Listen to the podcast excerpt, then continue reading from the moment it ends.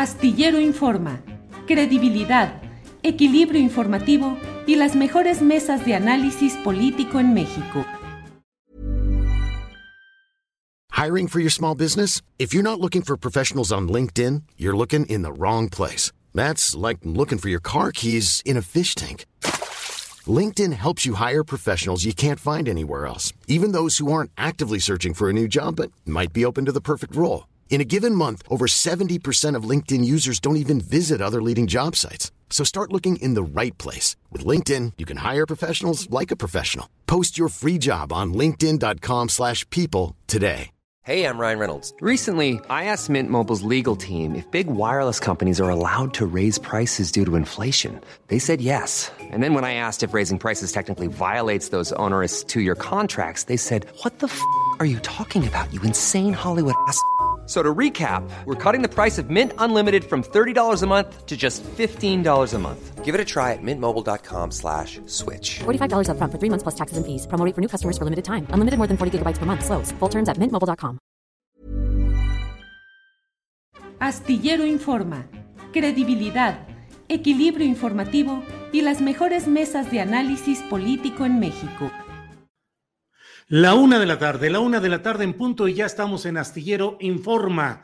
Gracias por acompañarnos en este lunes 11 de octubre, en el que créame que le tenemos un gran programa con mucha información, con muchas entrevistas, con los diferentes aspectos relevantes de estos días que como todos los de esta temporada de cambio en México son días trepidantes, son días con mucha información, con muchos temas para compartirlos para informarnos, para analizar y para debatir. Hoy tendremos a Rapé y a José Hernández, los moneros del Chamuco, uno en, el, uno en el diario Milenio, otro en la jornada, que nos van a acompañar para hablar sobre el homenaje a Antonio Elguera en la Feria Internacional del Libro del Zócalo de la Ciudad de México. Vamos a hablar de Elguera, de la caricatura y de temas de coyuntura política. Vamos a hablar también con Jacaranda Correa. Luego vamos a hablar con Claudia Villegas sobre asuntos de economía. Vamos a hablar con Paula Mónaco Felipe, reportera independiente, quien ha publicado un reportaje titulado Carne drogada. De verdad que es muy importante el ver toda la cantidad de cosas que se le inyectan, que se le añaden a la carne que estamos consumiendo de manera cotidiana. Es uh, debería ser un asunto de escándalo público y de acción de las autoridades, pero bueno, ya verá usted lo que tenemos con Paula Mónaco Felipe. Luego vamos a entrevistar a la doctora Margaret Melina Rangel Cárdenas, eh, profesora de tiempo completo de la Universidad Autónoma de Baja California, sobre acoso laboral, que no es ningún asunto extraño en universidades y bueno, pues usted lo sabe que en todo centro laboral, acoso laboral. Está programada una entrevista con Rocío Nale, secretaria de Energía, sobre la reforma eléctrica. Esperemos que no haya cambios de última hora. Y cerraremos con Lourdes Mendoza, que es columnista del financiero, sobre el tema de su columna El Peking Duke de Lozoya, cortesía de la Fiscalía General de la República. Y desde luego, la información que nos va a ir suministrando nuestra compañera Adriana Buentello. Así es que inicio con este comentario bajo mi firma de lo que creo y opino sobre este tema de los Lozoya, el restaurante Hunan y todo lo que corresponde. Permítame hacer esta reflexión.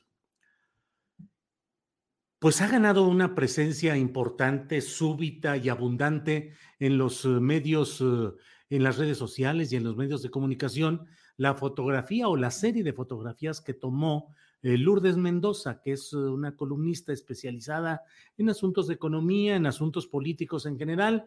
Lourdes Mendoza, que trabaja en el financiero, en ADN 40, en algunas empresas de televisión azteca y en algunos otros medios de comunicación. Y bueno, pues las fotografías que tomó han generado un revuelo inmediato, porque se ve a Emilio Lozoya Austin, Emilio Ricardo Lozoya Austin, quien fue director de Petróleos Mexicanos durante la etapa de Enrique Peña Nieto a cargo de Los Pinos. Y durante esa temporada Emilio Lozoya pues practicó, según las acusaciones en curso, toda una serie de actos no solo de corrupción en lo general, sino podría decirse, aunque parezca contradictorio, de una refinada corrupción un hombre que se pretendía venir de una cuna dorada, claro, eh, su padre fue parte del equipo original que impulsó eh, la corriente del salinismo, su padre Emilio Lozoya Talman fue funcionario y fue acompañante de proyecto político de Carlos Salinas de Gortari. Pero bueno, Emilio Lozoya Austin, el personaje de la actualidad, es alguien que participó en actos de corrupción en los que cobraba, según las acusaciones en curso, hasta por conceder audiencia, porque claro que hablar con él y acordar algo con él podría significar negocios de alta cuantía. Así se movió Emilio Lozoya Austin. Fue señalado en su momento de recibir millones de dólares para inyectarlos en la campaña mm, presidencial de Enrique Peña Nieto. Emilio Lozoya era entonces coordinador de contactos o de asuntos internacionales de la campaña del exgobernador mexiquense y en esa condición luego fue enviado a Petróleos Mexicanos, donde pagó la inversión que había hecho su grupo, eh, el grupo Odebrecht, la inversión que había hecho en México a través de él para financiar la campaña electoral de Enrique Peña Nieto, pues eh, ya llegado a petróleos mexicanos, eh, Emilio Lozoya practicó eh, actos de retribución, de pago de favores económicos a diferentes grupos e hizo una serie de tranzas de tranzas sin mayor atenuante. Y bueno, durante el propio gobierno o la administración de Enrique Peña Nieto, que fue en realidad un desgobierno, no se hizo mayor cosa contra él, se dejó ahí tratando de que el tiempo ahogara, aminorara o eliminara todos los indicios de este paso altamente corrupto de Emilio Lozoya por sus alianzas con el peñismo. Sin embargo, llegada a la actual administración, se retomó este expediente durante el obradorismo y bueno, pues ahí se ha ido caminando hasta que se logró, se negoció su entrega, eh, la entrega de Emilio Lozoya Austin a cambio de que con un trato especial, como una especie de testigo protegido, testigo colaborador, se, él se comprometía a delatar, porque finalmente ese es el término, delatar eh, los hechos, andanzas, complicidades de corrupción de sus jefes superiores, que solo había dos. Luis Videgaray Caso, usted sabe quién fue una especie de vicepresidente o de cerebro sustituto de Enrique Peña Nieto en Los Pinos, y por otra parte, pues el propio Enrique Peña Nieto, que son los dos niveles inmediatamente superiores al propio Emilio Lozoya hasta ahora no ha habido gran avance. En algunas de las denuncias y señalamientos que ha hecho, mm, se ha enredado, ha habido cambios, ha habido movimientos y finalmente ha aparecido Emilio Lozoya en esta fotografía, en esta serie de fotografías que tomó Lourdes Mendoza, en medio de una, ¿qué le diré? Pues una eh, nube menor de discusión acerca de si ella había tomado personalmente o no estas fotografías, y un problema por diferencia de horario entre que fueron tomadas según el registro de la Cámara y en que fueron publicadas. Lo cierto es que hoy la columnista eh, Lourdes Mendoza eh, asegura que a las 7 de la noche con 38 minutos del sábado 9 de octubre le hablaron para decirle que Emilio Lozoya estaba en el UNAN de las Lomas de Chapultepec. Dice ella, no lo podía creer y no lo podía creer por dos razones. ¿Quién se atrevería a ir a un restaurante cuando enfrenta un publicitado proceso penal por haber recibido por presuntos actos de corrupción con Odebrecht más de 10 millones de dólares en sobornos y porque el propio Lozoya ha declarado ante el juez 52 de lo civil en la Ciudad de México que no podía acudir a una prueba confesional, entre comillas, eh, en la demanda que le ha interpuesto la propia columnista Lourdes Mendoza, ahorita hablamos de ello, por daño moral, pues él alegó por vía de su abogado que se encuentra arraigado en su domicilio con motivo de una orden y o investigación. Este dato de que Emilio Lozoya haya dicho que no podía comparecer ante una demanda porque, comillas, se encuentra arraigado en su domicilio con motivo de una orden y o investigación, eh, da pie para que Lourdes Mendoza, y así lo ha anunciado, vaya a presentar una denuncia por fraude procesal contra el propio Emilio Lozoya. Eh, Lourdes Mendoza inició esta investigación contra Lozoya debido a que éste, en alguna de sus declaraciones y como si fuera un hecho secundario, dijo que Luis Videgaray le ordenaba tantas cosas de entregar dinero y pagos que entre otras le ordenó comprar una bolsa de entre creo que tres mil y cinco mil dólares de costo para entregárselo a la columnista Mendoza y que además cuando la recibió la columnista habría dicho que estaba bien, que se veía muy guapo, todo eso, muy guapa la bolsa, pero que sería importante si le ayudaban también al pago de una colegiatura familiar. Sin embargo, todo esto ha sido refutado abiertamente por la columnista Mendoza.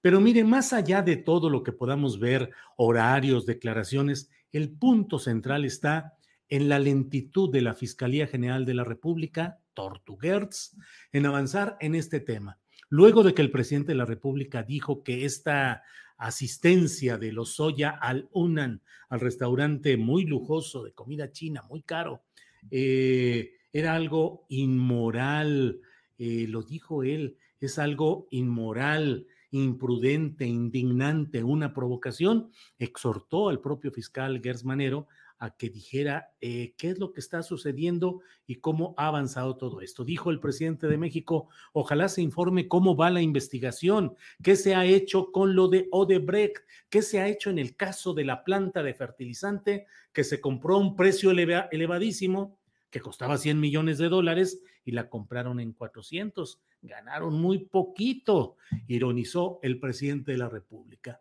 Ante ello, el propio Gersmanero ha informado mediante un comunicado de prensa que ha dado a conocer hoy, eh, pues toda la historia de lo que dice que se está eh, señalando que el acusado solicitó el criterio de oportunidad que la ley permite, que Emilio L. sigue siendo procesado y los tiempos que se le han dado para aportar las pruebas terminan en fecha 3 de noviembre, según el acuerdo del juez de control del reclusorio norte que lleva el caso. Dice la Fiscalía General de la República, los procesos en contra del acusado y de quienes recibieron los sobornos continuarán con la transparencia que se ha llevado en este caso y que fue dado, dada a conocer públicamente en todos los medios. Termino este comentario diciéndole, pues la propia Fiscalía de Gertz evitó solicitar prisión domiciliaria justificada contra Emilio Lozoya. Así se lo hizo ver el propio, el propio eh, juez que lleva la causa cuando dijo que todo el alegato que había hecho los abogados representantes de la FGR llevarían a la solicitud de una prisión justificada, pero no lo habían hecho y dijo el juez, pues yo no puedo hacer nada más allá de lo que piden los propios fiscales. Es decir, la fiscalía no pidió prisión justificada, preventiva para Emilio Lozoya, solo que estuviese en el país que no salía de la Ciudad de México, que no saliera del país, así, que le pusieran un brazalete, que le quitaran el pasaporte. Eso fue todo, de tal manera que en términos jurídicos Emilio Lozoya puede ir a comer a donde quiera y puede hacer lo que quiera, siempre y cuando no abandone el país, no abandone la Ciudad de México y mantenga su brazalete y vaya a firmar cada 15 días a un reclusorio que no va personalmente, lo envía, lo hace por la vía electrónica. Pues ya veremos si triunfa la lentitud de Tortuguers o si avanza realmente este tema de lo que significa pues esta necesidad de justicia, de que no haya impunidad y no haya burla de parte de personajes como Emilio Lozoya. Gracias por atender este comentario que va bajo mi firma. Gracias. Vamos ya, vamos ya a comentar. Em, ya están listos, me dice Andrés Ramírez, que ya están listos nuestros compañeros. Así es que saludo con gusto a José Hernández, el monero Hernández. Saludos, Pepe. Hola, ¿qué tal, Julio? ¿Cómo estás? Bien, bien, gracias. Y al monero Rapé, que está ya por aquí, Rafael Pineda. Rafael, buenas tardes. Buenas tardes. Hola, hola. Hola, hola, ya estamos por aquí. Eh, Pepe, José Hernández, ayer se realizó pues un homenaje a Antonio Elguera en un foro que lleva su nombre en la Feria Internacional del Zócalo de la Ciudad de México. Ahí expresaste algunas eh, consideraciones, hubo varios eh, eh. ¿Qué significa? ¿Qué ha significado? ¿Cómo ves lo que ha pasado desde la muerte de Toño hasta la fecha, los homenajes, el reconocimiento? ¿Qué ha significado para ti, Pepe? Bueno, no fue ayer, fue el viernes. Perdón, sí, sí, ando atrasado. Es que luego me echo el sábado y el domingo de descanso y ya no sé ni qué pasó. Adelante. Eh, Pues bueno, obviamente es, suceden cosas a varios niveles. A nivel personal, pues como lo comenté ese día, eh, que, casualmente ese día había leído yo un texto de un, de un amigo de Kurt Cobain, que es el Kurt Cobain, el famoso cantante del famoso grupo Nirvana, Que, hablaba, que hablaba sobre la muerte de Cobain y que decía que este amigo pensaba eh, que él sabía que iba a superar la muerte de, de Kurt Cobain, de su amigo, pero que no sabía si le iba a tomar días o décadas, pero que después un día entendió se dio cuenta de que realmente nunca lo iba a superar y que simplemente se había convertido en otra persona. Entonces, pues yo hace unas semanas también entendí eso, me, cayó ese 20. Eh, y lo que comentaba ahí es que eh, el trabajo de él era pues, a nivel personal, a mí me cambió la vida y obviamente su muerte también. Y que a nivel general a, los lectores, a todos los lectores, yo creo que también fue algo importante, es algo importante dentro del periodismo en México y dentro de la caricatura en México. Un gran caricaturista con un gran eh, sentido político y, periodístico y sobre todo con un gran análisis, con un análisis muy meticuloso, muy riguroso eh, y con algo muy importante que es con un compromiso con la verdad. Eh, ahí en esa, en, ese mismo, en esa misma ceremonia recordaba el Fisgón que en la anterior feria del libro que se hizo de manera presencial, hace dos años, porque hace un año no se pudo hacer de esta manera, se hizo muy, eh, se difundió mucho un comentario que hizo el propio Helguera en esa feria, que decía, ante las críticas que, recibía él y que recibimos varios caricaturistas, de que no criticábamos igual al actual gobierno que a gobiernos anteriores, él dijo, palabras más, palabras menos, dijo, eh, voy a criticar lo que me parezca criticable, pero no me voy a poner a criticar a lo pendejo a un gobierno que espere toda la vida. Yo suscribiría esas palabras, pero además incluso yo creo que hasta la frase puede ser más corta en el caso de lo que yo creo que es la caricatura política. Yo creo que la frase simplemente es, yo no me voy a criticar, yo no me voy a poner a criticar a lo pendejo. Punto. Porque el trabajo de un caricaturista es sí ejercer la crítica, pero no a lo pendejo, hacerla con base en un análisis muy riguroso, que es lo que Elguera siempre hizo a lo largo de su trayectoria y, eso, entre muchas otras cosas, pues, fue lo que celebramos el viernes y lo que se sigue celebrando y conmemorando eh, no solo todos los días que existe la Feria del Libro en el Zócalo, ya que hay una exposición monumental de sus caricaturas a lo largo de toda la plancha del Zócalo, sino que seguiremos haciendo eh, mientras su obra se siga eh, difundiendo en todos los medios posibles.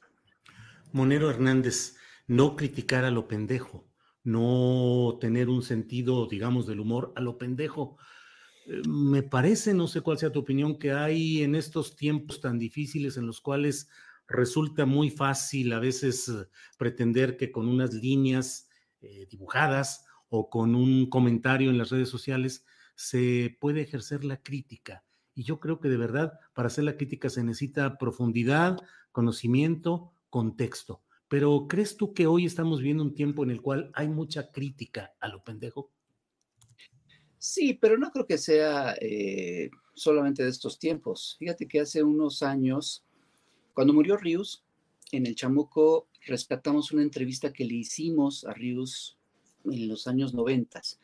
Y él comentaba en esa entrevista que eh, cuando él empezó a hacer caricatura, realmente la caricatura que se hacía en esos momentos era, era muy mala. Eran muchos caricaturistas eh, alineados a una eh, a una verdad oficial y, la repetían eh, y, pues seguían, eh, se, alineaban a eso y no hacían realmente ningún análisis. Y algunos eran muy buenos dibujantes, como el mismo Chango Cabral, que era un extraordinario dibujante, pero un muy mal caricaturista político.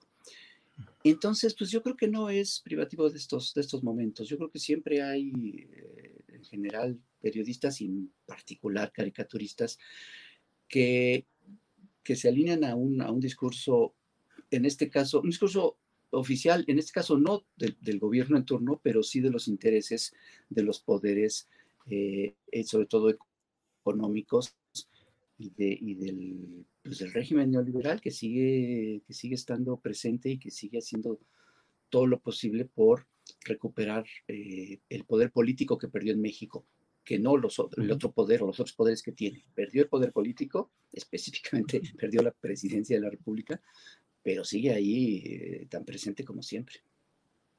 Gracias, eh, Hernández. Eh, Monero Rapé, Rapé Rafael, em, ya sé que esta es una pregunta medio enteramente pendeja, pero la respuesta sé que no lo será, porque es la tuya la que espero. Rapé. No te creas, ¿eh? igual y sale más. Igual y, ¿Qué perdimos? ¿Qué perdimos con, con Toño Elguera? ¿Qué perdimos con la muerte? Uy. Perdimos, creo que de los mejores cartones esperadísimos todos los días. Eh, y eso lo sabemos eh, propios y extraños también, porque muchos solían decir, solíamos decir, ¿por qué no se me ocurrió eso?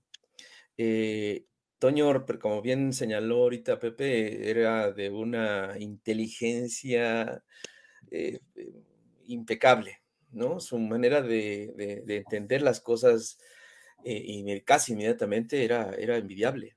Em, y, eso es lo que se va a extrañar, se extraña con sus cartones, eh, con su trabajo profesional, con, sus eh, preguntas que hacían en el programa de Chamuco TV, con sus comentarios en, en Twitter, los que publicaba y los que no publicaba, porque algunas veces hasta se desquitaba eh, compartiéndolo por WhatsApp así con las ganas de decir, contestar algunas cosas. Y no lo hacía porque pues él no le interesaba meterse a este lodazal que se ha convertido en Twitter. Pero eh, definitivamente se pierde a un tipo generoso, eh, amoroso, amoroso como no tienen idea, un ser humano de, una energía increíble. Eh, y sobre todo eso, ¿no? La, su capacidad tremenda, su análisis político, la lectura correcta, el ángulo que no veíamos, que no, que no, que no vemos muchos. Eh, era, era, un estudioso, el cuate tenía una capacidad tremenda, te digo, para, para, el análisis político, porque era una persona muy culta, muy, muy, muy informada, muy, muy leída, como decían en, mi pueblo, y, que, y que en realidad nos nutría eh, constantemente. Todos los días era un, un cartonazo. Eso en el contenido y en la forma, pues, este, ¿qué te digo? Uno de los dibujantes eh, que sí eh, eh, considerado como artista. Vaya, yo, yo lo consideré como el dibujo renacentista de los marianistas que, que dibujaban con esa pulcritud eh, la línea, las sombras, el volumen, las arrugas de la ropa, de la piel, la sombra. No, nunca había una raya de más. Eh, era, era impecable su trabajo. Entonces, eso, se, por supuesto que no, no, no es una pregunta pendeja, sino este, mm, simplemente eh, es más que evidente la respuesta, es en verdad un, caricaturista de los que pues ya no hay. Eh, Rapé, ¿qué llevó a Antonio Elguera a ser caricaturista? ¿Por qué no habrá sido dibujante, pintor de caballete, eh, activista, em, participante por otra vía en la vida pública? Bueno, este, tengo entendido, porque no lo conozco de tanto tiempo, sino por lo que nos han contado, sobre todo el Fisgón, que le tocó recibirlo en sus talleres de caricatura allá en la Casa del Lago por el año, ¿qué? ¿87? No, 82, 83, ¿no, Pepe? Que más o menos por allá en ese entonces se le había acercado y con la, no firme, pero sí... Eh, eh, coqueta idea de hacerse abogado, de, estudiar este, la licenciatura en Derecho. Él contaba que sí llegó a pisar las instalaciones de la Facultad de Derecho de la UNAM, pero así como llegó, así es como se fue. Se dio la media, la media vuelta y se fue. Eh, ya, él ya tenía una relación de, de, asistente de Sergio Arau en un estudio de grabado, en donde también ahí, junto con Rocha y Noelín, la dama, pues ahí andaban de chalanes de, grabado, ¿no? De entintando, limpiando este, linóleos y demás. él, él, se decidió en muy buena medida a dedicarse a esto, pues, este, al calor del, del fuego eh, al que fue sometido por las, las, las clases del Fisgón de caricatura. Y ahí fue cuando ya le dieron chance después de publicar sus primeras cosas en el día, en la sección internacional, en donde se fogueó, pero pues él llegó ya también con el lápiz bajo el brazo, eh, con una muy buena idea de lo que era esto. Pues venía de, una familia muy culta, su papá escultor, su mamá este, eh, también eh, tremendamente culta, víctima de, la, de, la, persecución en su infancia. Entonces, era, era, era, una familia donde la política, la historia, la cultura se respiraba y se comía todos los días. Entonces, bueno, él siempre eh, se, formó como artista para el, para para el contenido de, su, de sus cartones, de, sus, de su punto de vista, de su tesis política, y lo hizo de manera magistral desde muy jovencito, desde los 17, 18 años.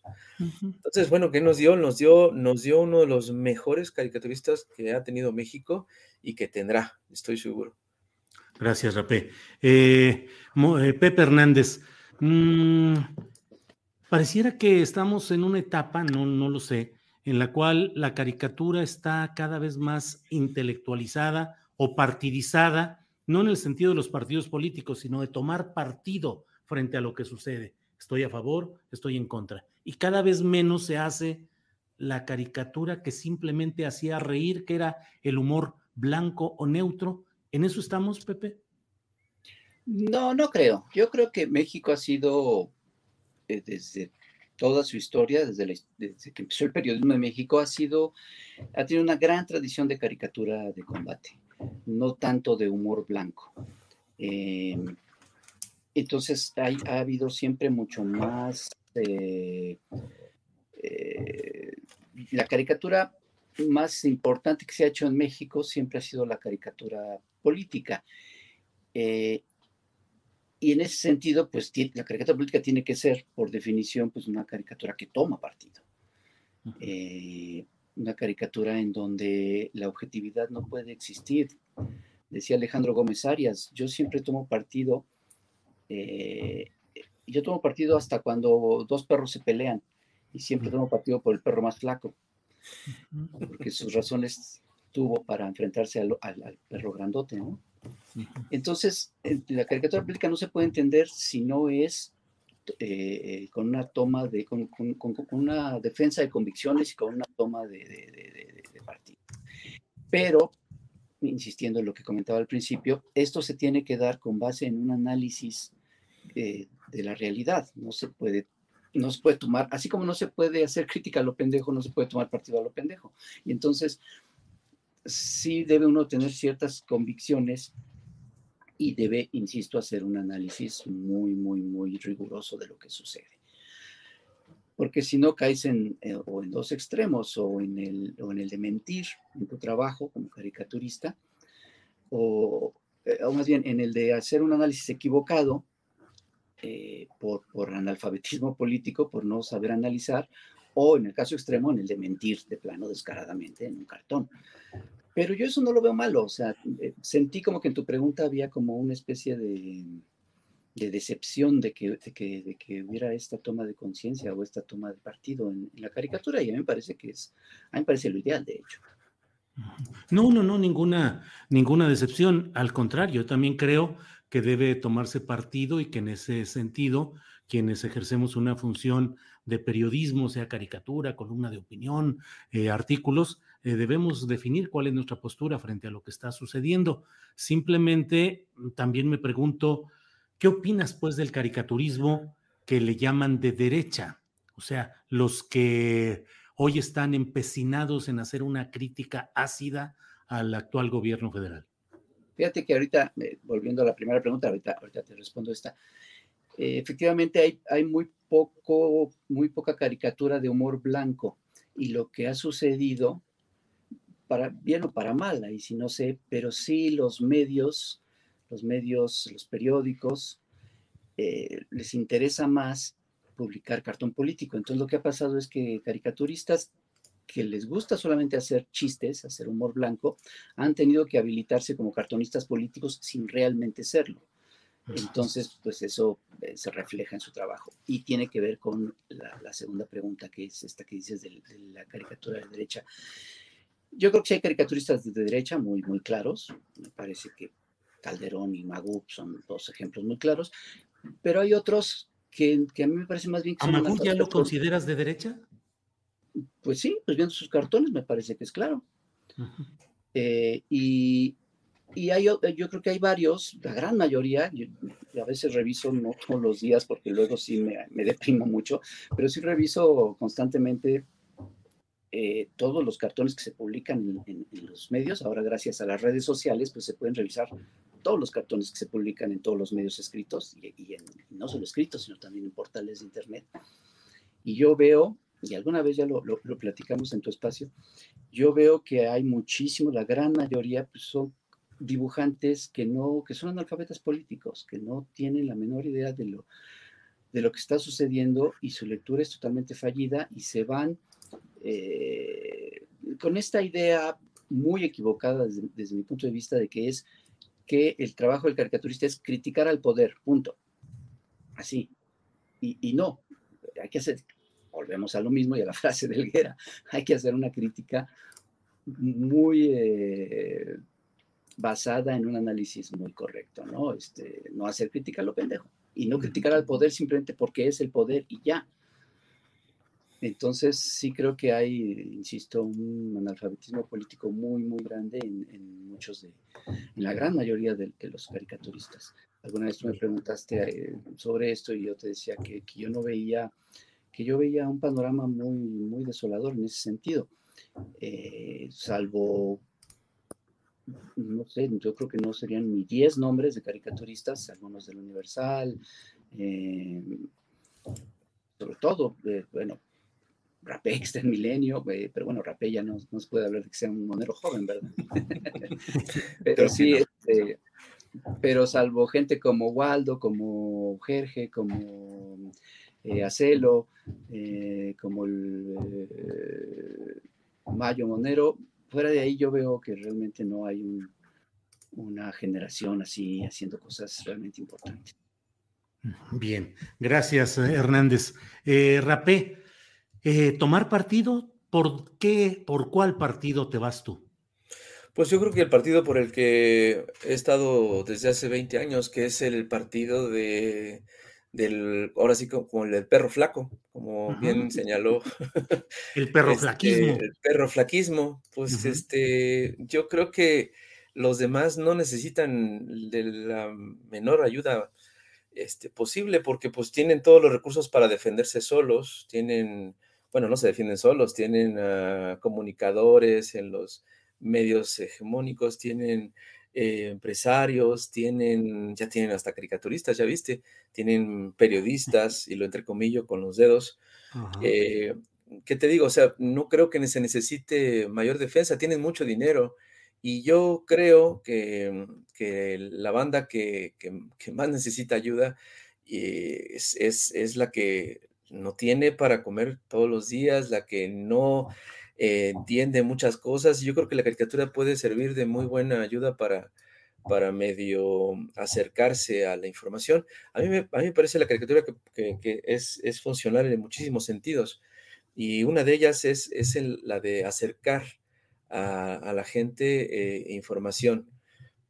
tengo, tengo testimonios de, de, gente que viene del extranjero y, y que se ha enterado o se ha eh, interesado por, por, saber un poco más, eh, viendo en primera instancia una caricatura política y desde hace muchos años. Entonces yo creo que ese es el partido básicamente del que debe tomar un caricaturista, eh, yo creo que responsable, el que quiera ser ilustrador del punto de vista de la derecha, pues allá muy su pluma y allá hay muy su, muy su conciencia. ahí también veo gente que, se esmera en pertenecer a ese grupo y que no tiene, no tiene realmente con qué. A mí me parece que el trabajo de los caricaturistas de derecha sí carecen de la, de la más mínima sensibilidad, por la gente que menos tiene y que necesita eh, de, este, de esta dinámica de la caricatura. Yo creo que estoy de ese lado. Sí, Rapé, em, Hernández mencionaba hace unos minutos acerca de caricaturistas eh, eh, jóvenes quienes vienen emergiendo, citó varios, yo no sé, ah, no sé, por ejemplo, eh, Monero Rodríguez, Darío Castillejos, por un lado, y por otro, hay otro segmento de personas o de caricaturistas que han estado insistiendo mucho en la crítica a lo que se hace hoy desde el gobierno. Rictus, Chavo del Toro, eh, Alarcón. ¿Cómo ves, pues, ese escenario general del caricaturismo en México? Pues mira, yo, yo respeto el trabajo de, Darío, por ejemplo, eh, que lo veo con, una pluma muy buena. el, maestro eh, Rodríguez creo que también ha, empleado el Photoshop, creo que dibuja en iPad, o sea, las técnicas son distintas. Pero ya en cuestión eh, ideológica, pues creo que mencionaste muy bien ahí a una triada que pues eh, se ha convertido en, abusadora de los mecanismos estos que, bueno, si bien se han prestado y se han dicho y se han reconocido como el ganso, el florero y todo eso, hay un abuso ahí de, recurso que, bueno, desde mi punto de vista me parece soez, eh, falta de, creativa, de creatividad y que mm, pues a mí no me, no me hace ninguna risa. Habrá gente que sí le da risa, yo, yo, yo creo que hay público para todo.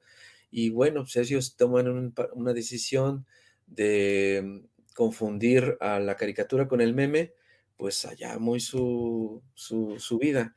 Yo creo que ya, ya dirá la historia este, de, de qué lado más caleguana y yo por lo menos me siento con la conciencia tranquila de que mm, estoy haciendo lo que creo que tengo que hacer. Si estas personas eh, creen que están haciendo lo correcto, pues allá muy su, su, su, vida. Pero yo creo que sí hay una responsabilidad eh, histórica eh, por la cual uno tiene que rendir cuentas en algún momento. Y si uno se vuelve parte de los, de los mentirosos y de los ladrones, de los, de los cínicos, este, pues ya verá cómo te va. Ya cada quien dirá. Gracias, Rapé. Eh, José Hernández, el Monero Hernández, eh, dice Monero Rapé, confundir la caricatura con el meme. ¿El meme es caricatura? ¿Tiene sentido político y social profundo? ¿Es una simplificación? ¿Es una ligereza? ¿Cómo ves el meme y la caricatura, Pepe? No, no es, eh, el meme no, no es, no, tiene los elementos que sí tiene un cartón político. Eh, el meme es un chiste, simplemente. es, es, es lo, cómo ha evolucionado el chiste que se contaba antes en los corrillos, ¿no? En las calles, los chistes populares, pues ahora son los memes. Es, la, adaptación o la evolución tecnológica que, ha llegado al chiste, pues es el meme. Em, por lo que he visto, me parece que una de las características que debe tener el meme es tener faltas de ortografía, por ejemplo. Creo que eso lo hace más gracioso, aparentemente. Pero no, pero no tiene... Y a veces hay memes que, que, que sí parecen un cartón político. O sea, hay memes que sí tienen ese análisis, pero, pero, no, pero son muy pocos, no tienen, por, por eh, definición el meme no tiene las características y los elementos que debe tener un cartón político, que son básicamente tres. Eh, y creo que el más importante, para mí, hay, hay, colegas que piensan lo contrario, para mí lo más importante, y lo vuelvo a decir, ya parezco disco rayado, es un muy buen análisis de la realidad, un análisis muy riguroso, una lectura muy rigurosa de lo que, de lo que sucede. Y los otros dos, pues, son eh, el, el, dibujo y el humor. Y, agregaría uno más, que sería la originalidad. Eh, y los memes, pues, no cumplen con, nada de esto, ¿no? Son muy chistosos y son muy divertidos y uno la pasa muy bien viéndolos. Pero yo creo que querer... Eh, eh, creer que funcionan lo mismo que un cartón o creer que van a venir a sustituir a la caricatura en general y a la caricatura política en particular, me parece que, no. Simplemente pues van en carriles este, distintos. Bien, pues eh, gracias. Son la, una de la tarde con 38 minutos. Hemos eh, platicado con Hernández y con Rapé. Cierro con Rapé, dado que inicié con Hernández. Rapé, eh, finalmente el humor sirve como elemento de transformación política y social o es un divertimento grato que ayuda a empujar, pero que en sí mismo no es el empuje. Yo creo que el humor es una de las herramientas de combate que tiene la banda, que, es el poder del, pueblo. El humor es, está históricamente demostrado que el humor ha significado esa, esa válvula de escape para que esto no se convierta en una batalla campal, pero sí es una especie de, mm, venganza, ¿no? Cuando encontrabas en las paredes de Roma insultos al, em, emperador, pues este, pues qué te digo, era, era, era mm, eh, motivo de risa, de escarnio público, la opereta, las, eh, los juglares, eh, ¿qué te cuento? O sea, tú lo sabes y la gente, mucha gente lo sabe el humor descansa, el humor ataca, el humor señala, el humor se, se convierte en eso, en una arma de venganza eh, pacífica y que les duele mucho, mucho a los poderosos. Y sobre todo los poderosos que se cuelgan del discurso solemne y que no se sabe reír porque no le gusta reírse. Y ya hay incluso tratados, ensayos, este, Aristóteles lo marcó, eh, la, iglesia atacó el humor, eh, atacó la risa, y, eso a mí me hace corroborar, incluso con lo que vemos hoy en día, que, que, la risa es la herramienta muy, es más poderosa, es a veces hasta más poderosa que, que algunas otras. Entonces, yo creo que hay que aprender de esta dinámica para poder eh, salir a las calles, eh, practicarla. Eh, creo que el humor es, es algo que nos va a salvar la vida siempre. Bien, pues muchas gracias, José Hernández, a reserva de lo que desees agregar. Muchas gracias por esta oportunidad de platicar en este lunes 11 de octubre. No, muy de acuerdo con lo que acaba de decir Rapé, solo agregaría una cosa, el humor inteligente. Ah, claro. El humor. Sí, ah, sí, y aguas con eso, tiene toda la razón. Sí, el pastelazo. Hay, gente que confunde esos estandoperos que, y hay, bueno, ya, ya también se lo saben, que confunden, que confunden, por supuesto, y sobre todo también lo que señalamos hace rato, estos moneros que, que quieren hacerse los chistosos a costa de, de la inteligencia, pues allá ellos. Eh, José Hernández, muchas gracias y buenas tardes. Muchas gracias, saludos a todos. Hasta luego, Rapé, gracias y buenas tardes. Gracias a ti, gracias a todos ustedes. Nos vemos. Hasta luego, gracias. Bueno, pues hemos eh, platicado y recordado a Toño Elguera, caricaturista espléndido, que cuyo nombre está ya en un foro de la Feria del Libro del Zócalo y con una exposición de muchas de sus obras y un recuerdo permanente por su trazo fino, por su inteligencia, por su condición crítica siempre acerada y por su visión y compromiso social. En fin, eh, platicamos de esto y además aprovechamos pues para eh, comentar algunas otras cosas relacionadas con caricaturas y con la situación política actual. Bueno, pues vamos ya con Jacaranda Correa. Jacaranda Correa, mi compañera, que en los lunes nos ayuda a remover las neuronas con temas siempre interesantes. Jacaranda Correa, buenas tardes. Hola, querido Julio, ¿cómo estás? Buena tarde, buena tarde a todas, a todos. Otra vez empezamos con una semana, pero movidaza, ¿verdad? Así es. ¿De qué nos vas a hablar, Jacaranda, en esta ocasión? Eh, pues, Julio, eh, fíjate que yo quisiera reflexionar sobre esto que ha ocurrido desde hace algunos días a partir de una serie de publicaciones que hizo el diario norteamericano The Wall Street Journal, justo por las filtraciones y documentos que compartió una, una chica que trabajó en ese, en ese consorcio eh, y que, bueno, pues ha generado todo un, un, escándalo, este, Julio, por lo que ha implicado, ¿no? Eh, Frances Haugen, quien es una chica que trabajaba ahí justamente, primero en Google, luego se fue a Facebook, pues llegó hasta el Senado hacer toda una comparecencia y a convencer a, los senadores a través del Comité de Protección al Consumidor de Datos también, que habría que regular estas prácticas que está haciendo pues este gigante de las plataformas, de las redes sociales, ¿no? Como es Facebook. Y a grandes rasgos, Julio, e, e, ella este, estuvo planteando varias cosas que en concreto se podían resumir como uno, ¿no? La, la, compañía, o sea, Facebook oculta información al público y a los gobiernos, miente en cuanto a sus políticas de seguridad para los menores, porque decía esta mujer que a pesar de que, de que Facebook tiene estudios, por ejemplo, que eh, plataformas como Instagram pueden eh, dañar eh, incluso alterar hábitos alimenticios que pueden derivar en anorexia, pues no le importa. ¿Por qué? Porque ante todo, pues digamos que antepone sus ganancias.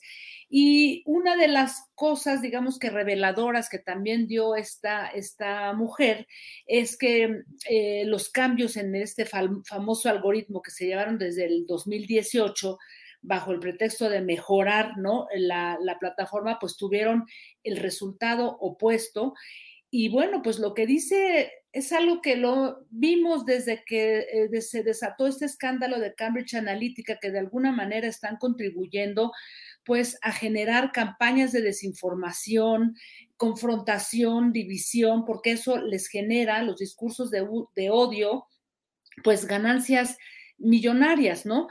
Y si bien esta, esta mujer, France, estuvo dando la información a The Wall Street Journal durante varias semanas, quizá desde el mes de septiembre, solamente que reveló su identidad apenas hace poco, ¿no? O sea, ahora en octubre, eh, cuando decidió mostrarse ante el programa de 60 minutos que tiene una gran audiencia en la televisión, en CBS, en Estados Unidos, pues hasta ahí supimos que ella estaba filtrando esa información, pero creo que fue muy interesante si, el público quiere revisar todo este, mm, e, e, este cuerpo de reportajes que ha hecho The Wall Street Journal, que se llama de, Facebook Files, es muy interesante porque una de las cosas que son tremendas es lo que publican desde el 13 de septiembre. Todavía no sabíamos que esta mujer estaba ahí detrás de todo esto. Y lo que dicen, pues realmente es es tremendo, este Julio, porque primero dice The Wall Street Journal que Facebook, ¿no? Lo que, lo que tiene ahora a través de un programa que se llama XCheck, CrossCheck, ¿no? Eh, tiene 5 millones de usuarios VIP, políticos, celebridades, influencers, etcétera, quienes evaden todas las políticas de seguridad y de control comunitario en Facebook. Y ese cuerpo, digamos que de de celebridades, de, usuarios VIP, eh, utilizan, digamos que esta plataforma para subir contenido que pueda fomentar desinformación, que ellos mismos puedan defenderse de acusaciones.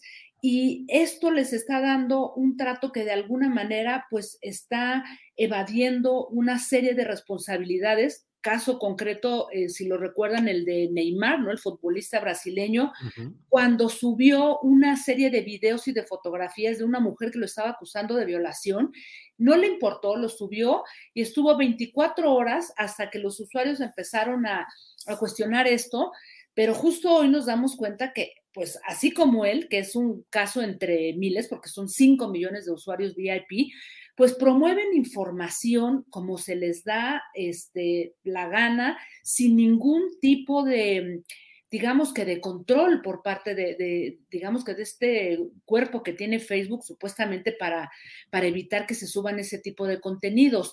Y algo que es muy interesante, que ya se había, eh, que ya lo habían denunciado incluso investigadores de, de una universidad de Nueva York, eh, habían dicho que justamente estaban investigando varios observatorios, varios este, cuerpos de investigadores sobre el tema de cómo está eh, funcionando Facebook para generar campañas y políticas de desinformación.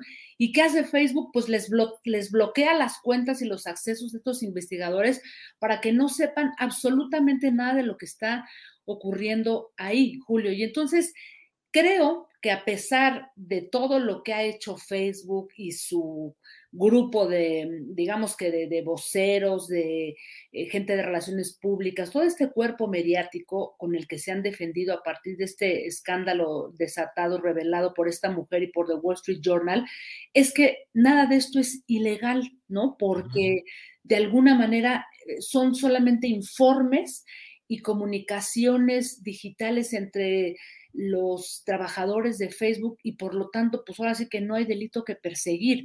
Pero pues yo solamente termino, Julio, con una reflexión porque creo que lo hemos conversado varias veces. Em, pues no podemos pensar que Facebook no es, o sea, es un poder casi fáctico, Julio, o sea, está generando políticas de desinformación, es evasor de impuestos, o sea, tiene una demanda multimillonaria porque tributa en un país y fiscaliza en otro, o sea, tributa en Estados Unidos, fiscaliza en Irlanda, o sea, y además utilizar de una manera desleal, engañarnos y mentirnos, bueno, pues ante qué estamos. Yo creo que aquí lo interesante es darle seguimiento a qué es lo que va a hacer el Senado en Estados Unidos, el Congreso norteamericano, porque quizá, vamos a ver, eso podría llevar a un siguiente punto. Pero vamos a ver, porque si en Facebook también hay políticos privilegiados con este grupo VIP, pues imagínate tú la cantidad de intereses que hay ahí, Julio. Oye, Jacaranda, y mientras en Estados Unidos hay cuando menos este tipo de análisis de comparecencias y señalamientos, nuestro país, como todos los países del mundo, sujetos a la más absoluta desprotección, frente al gigante que, como dices, factura en otros lados, tiene sus oficinas en otro lado, un poder supralegal por encima de las leyes nacionales. Y en México, como en los demás países, pues así estamos sujetos a lo que suceda y a las decisiones, en este caso de Facebook, Jacaranda. Así es, Julio, y también en algún momento lo conversamos aquí a propósito de, pues, de todos estos, pues llamémosle propuestas disparatadas, este, sin, sin solidez, ¿no? Que presentó en su momento Ricardo Monreal, que decíamos, bueno, ¿a dónde nos quiere llevar? ¿Te acuerdas de que vamos a regular? O sea, sin ningún tipo de consenso de, de, de, organizaciones que aquí en México trabajan justamente por la protección de datos y, y derechos digitales. Entonces, pues nada más llevó ahí su papelito, como tantas otras iniciativas, quedó en nada y yo creo, yo insisto, Julio, porque el tema de la violencia digital, no solamente en Facebook, también en Twitter, ya lo hemos comentado, pues tiene que, tomar algún punto de equilibrio. Eh, nadie está diciendo que aquí sea el Estado, los gobiernos quienes deban de, de regular y controlar esas redes que a todas luces pues nos han dado una gran libertad y han roto los monopolios de la verdad, de la información, pero yo creo que, como tú bien dices, estos poderes supralegales realmente este, tienen que ser vigilados porque no es cualquier cosa, Julio, ¿no? Bien, pues eh, seguiremos analizando y platicando de todo esto, Jacaranda. Y para el próximo jueves, ¿qué tienes? Que ya vi que tienes un programa muy interesante, aunque luego invitas a algunos sujetos eh, perniciosos como el de vos. me, dio, muchísimo gusto este, comenzar contigo. Realmente eh, alguien me decía, oye, pero si esto no fue un debate, y dije, bueno, más bien poníamos en la mesa temas que a veces son debatibles, son cuestionables, son, son polémicos y pues más bien dejamos que sea el público quienes habla, pues quienes toma también postura frente a lo que mostramos ahí. Y justamente este jueves, este julio, vamos a hablar de la violencia digital en redes. Eso también es un limbo y sobre todo la violencia contra mujeres y contra mujeres periodistas, que Julio, no pasa nada y realmente es una extensión de la violencia en el, espacio físico y no pasa, eh, no pasa nada. De hecho, hay maneras de que tú puedas denunciar, pero hay un limbo ahí legal Tú vas a la fiscalía, vas al ministerio, nadie sabe qué hacer, de qué sirve esta ley Olimpia tan importante. O sea, no hay todavía una cosa que nos asegure que justamente podemos tener una defensa ante la violencia digital, porque es muy grave, Julio, y lo que están permitiendo estas redes sociales también, Julio. Bueno, pues Jacaranda, seguiremos en contacto, veremos este próximo eh, jueves debate 22 con Jacaranda Correa en el canal 22 y seguiremos en contacto. Jacaranda, muchas gracias como siempre. Gracias a ti, ya estás de regreso a en Guadalajara, ¿verdad? Ya estoy acá, ya estoy acá en Guadalajarita la Bella. En la tierra tapatía. Pues qué bueno, Julio, un, un, gran abrazo, seguimos por aquí. Bueno, pues este, a seguir chambeándole, que tenemos muchas cosas por delante. Sí, así es. Gracias, Jacaranda. Hasta luego. Gracias. Igualmente, hasta luego.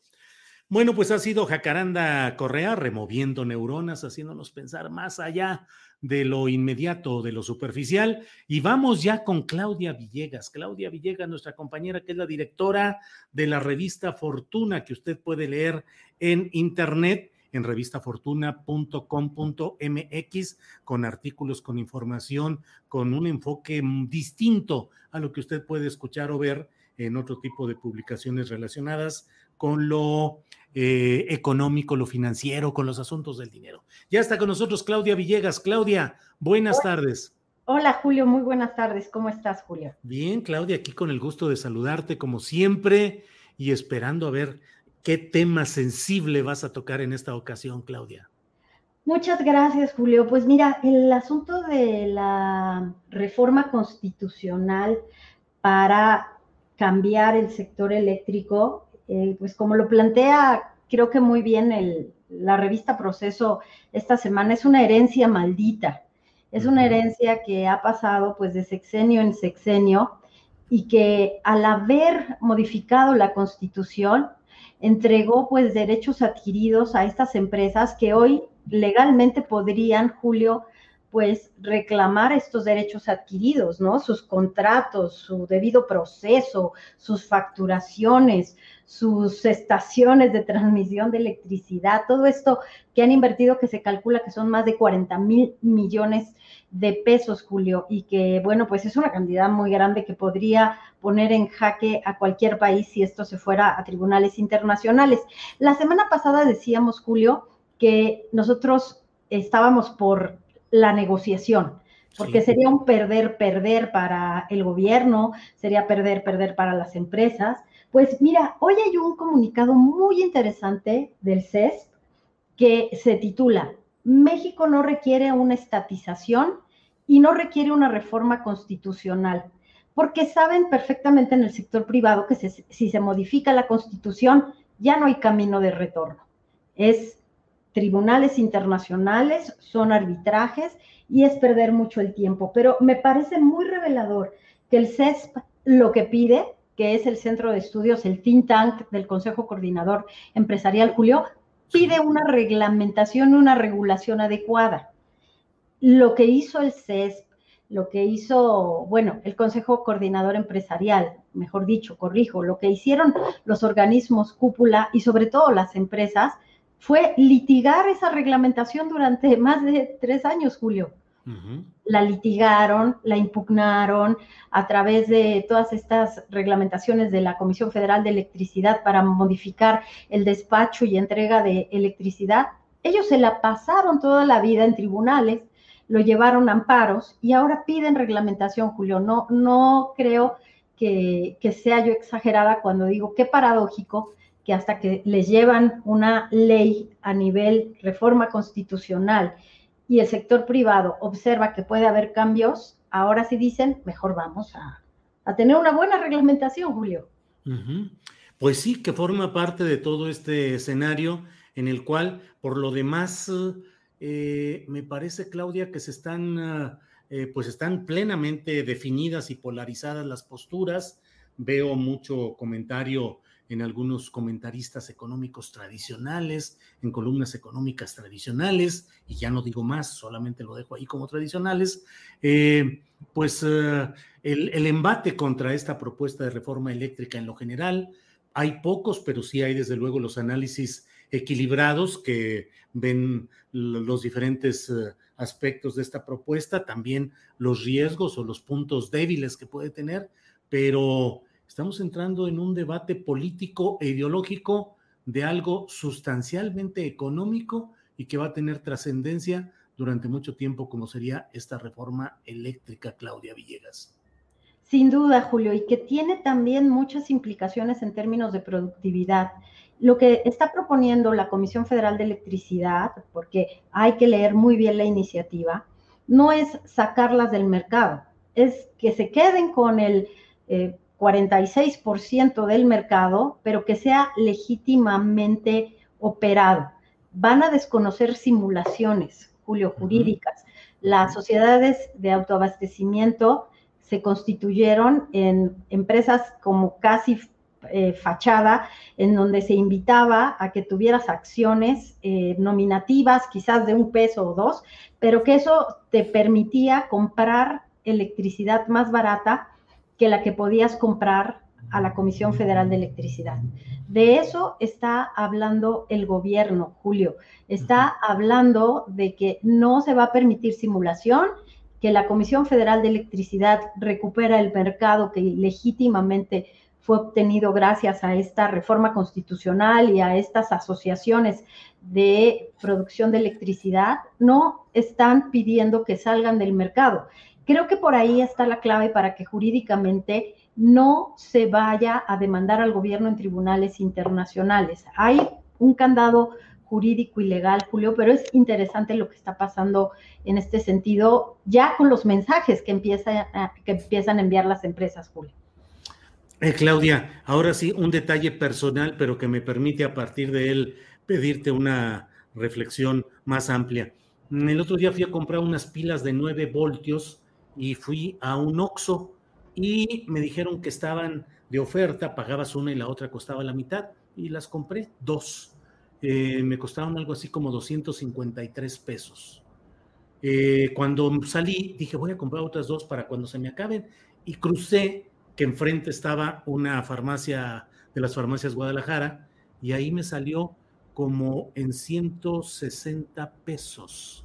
O sea, una, una diferencia, las dos, una diferencia enorme.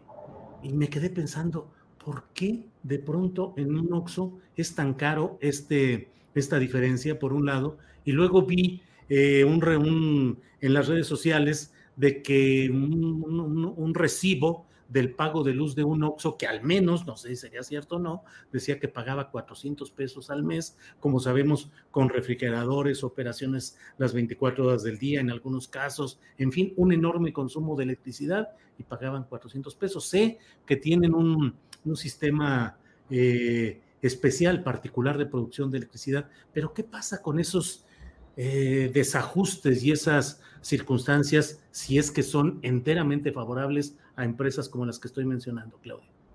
Precisamente, Julio, creo que el caso de FEMSA, de Fomento Económico Mexicano en Monterrey, que por cierto, pues es la empresa de, que representa a Carlos Salazar, presidente del CCE, ha sido uno de los casos paradigmáticos en los que se ha basado el gobierno para ilustrar cómo estas empresas generaron, por ejemplo, energía eólica, que es el mismo caso de Bimbo, por ejemplo, en Oaxaca. Generan energía eh, sí que puede ser a partir del aire, del viento, pero que necesitan que la transmisión opere, Julio, a través de las instalaciones del tendido de red de la Comisión Federal de Electricidad. Entonces, lo que argumenta ahí el gobierno es, si FEMSA se está beneficiando de generar esta energía más barata, en este caso la eólica, pero necesita distribuirla a todo el país, pues entonces estamos en desventaja porque ellos, gracias a esta prerrogativa que se les dio de poder generar eh, energía eólica y de usar también la transmisión a través de CFE, no quiere decir, Julio, porque esto me lo explicaban alguna vez algunos expertos, que es la energía del viento, del aire, la que consume más barato FEMSA y que ahí está la clave. No, la clave está en que eh, FEMSA está entregando esa energía al todo el tendido, a toda la eh, instalación de CFE y ellos pueden obtener electricidad en el momento que quieran. ¿Me explico, Julio? Sí, sí, Entonces, ellos, por ejemplo, pueden tener los refrigeradores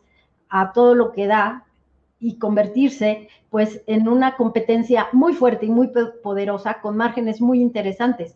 Julio, Oxo, estas tiendas de conveniencia empezaron a crecer de manera exponencial con los mejores márgenes que tú puedas imaginarte. Márgenes que por supuesto las pequeñas tienditas no tienen. Entonces, sí, economías de escala le llaman los empresarios, sí este, ver la oportunidad. Me reclamaban también en Twitter que yo decía que cómo era posible que no reconociera que muchos empresarios en 2013 vieron la eh, posibilidad de tener un gran y buen negocio. Eso se llama pues costo de oportunidad y se llama emprendimiento, Julio.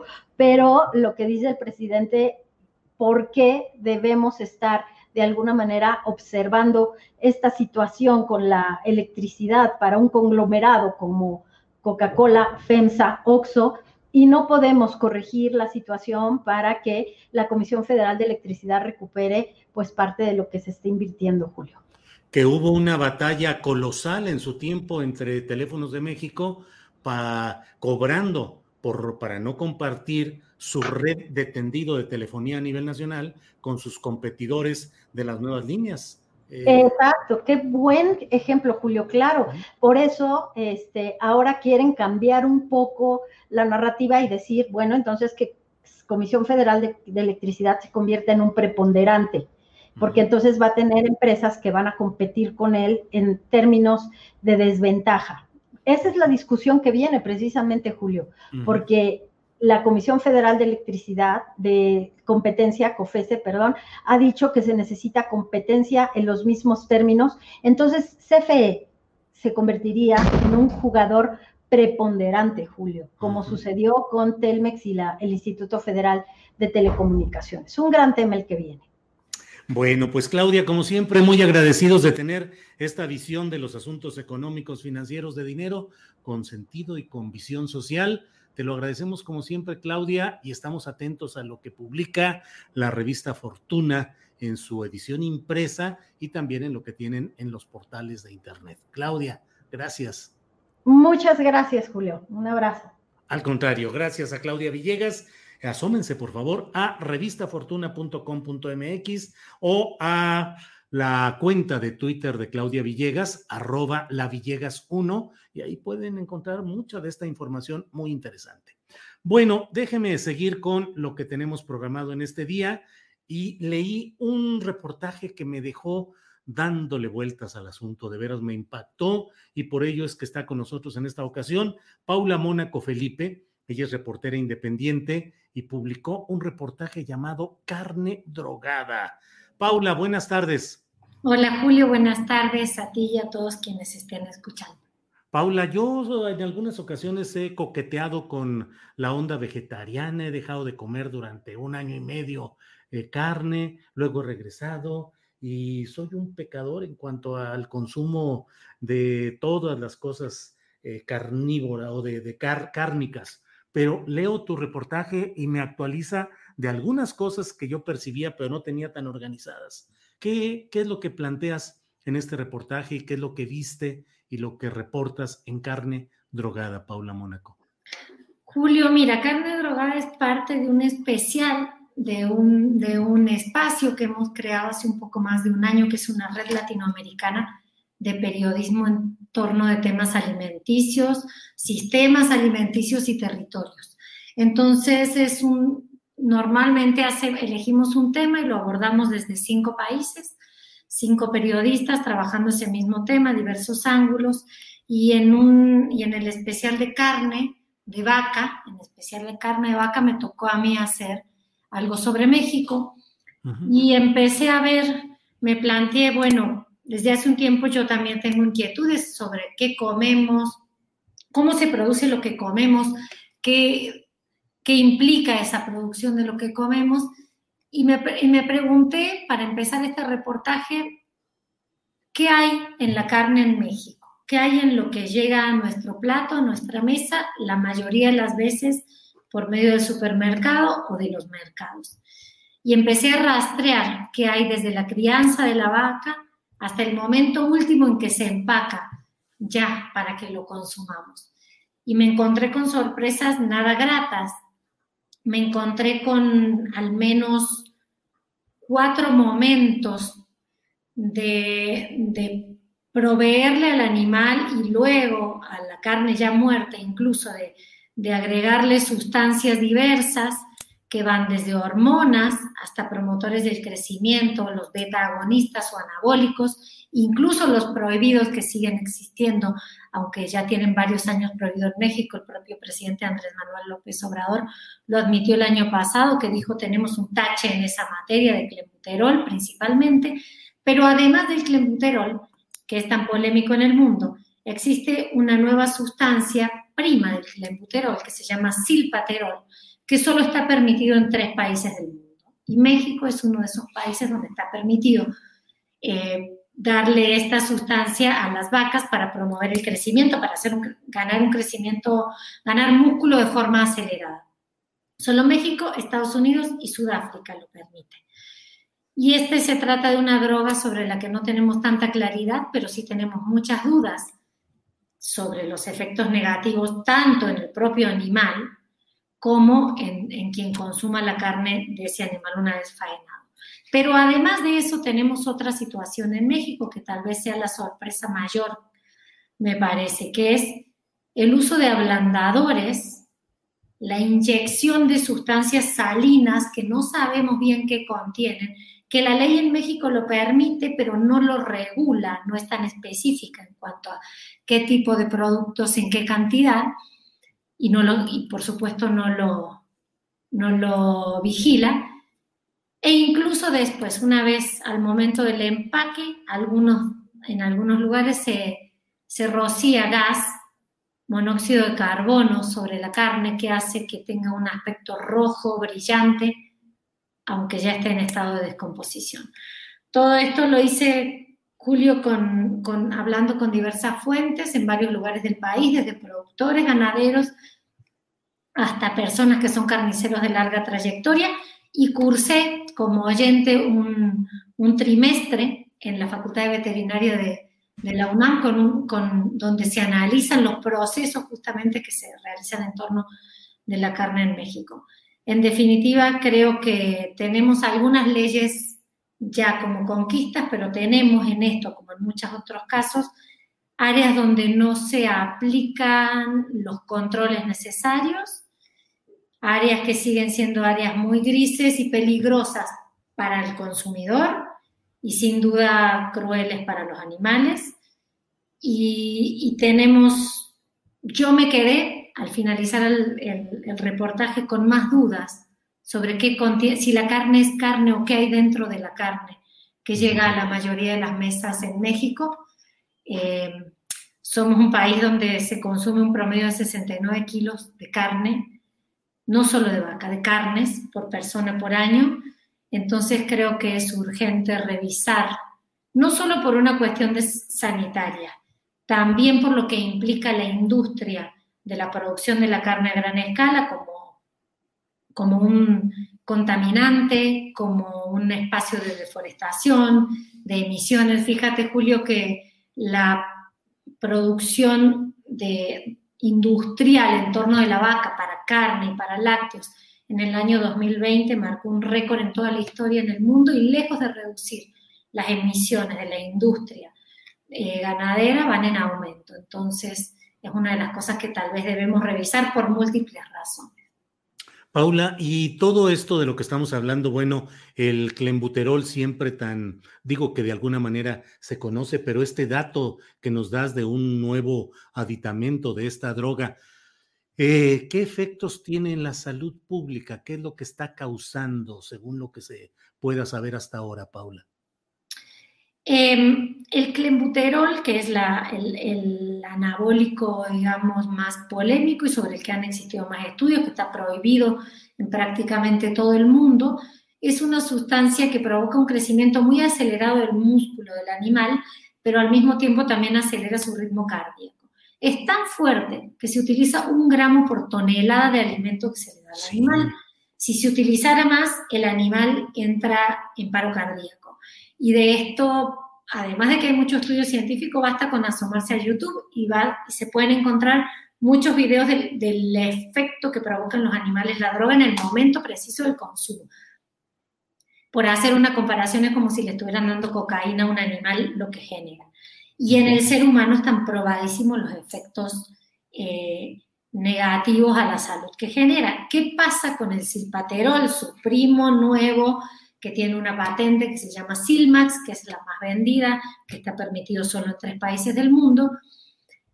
Pasa que, que el efecto todavía no está tan estudiado. Y fíjate, Julio, que revisé eh, nueve o diez artículos científicos al respecto y encontré solo una voz crítica que alerta sobre efectos parecidos a los que genera el, otro anabólico, el clenbuterol, pero la ausencia de estudios científicos al respecto no implica que no existan efectos negativos, sino implica que estamos ante un negocio en el cual, como en muchas otras ocasiones, se compra a veces también a la ciencia, no para que diga mentiras, sino para que no investigue ese tema.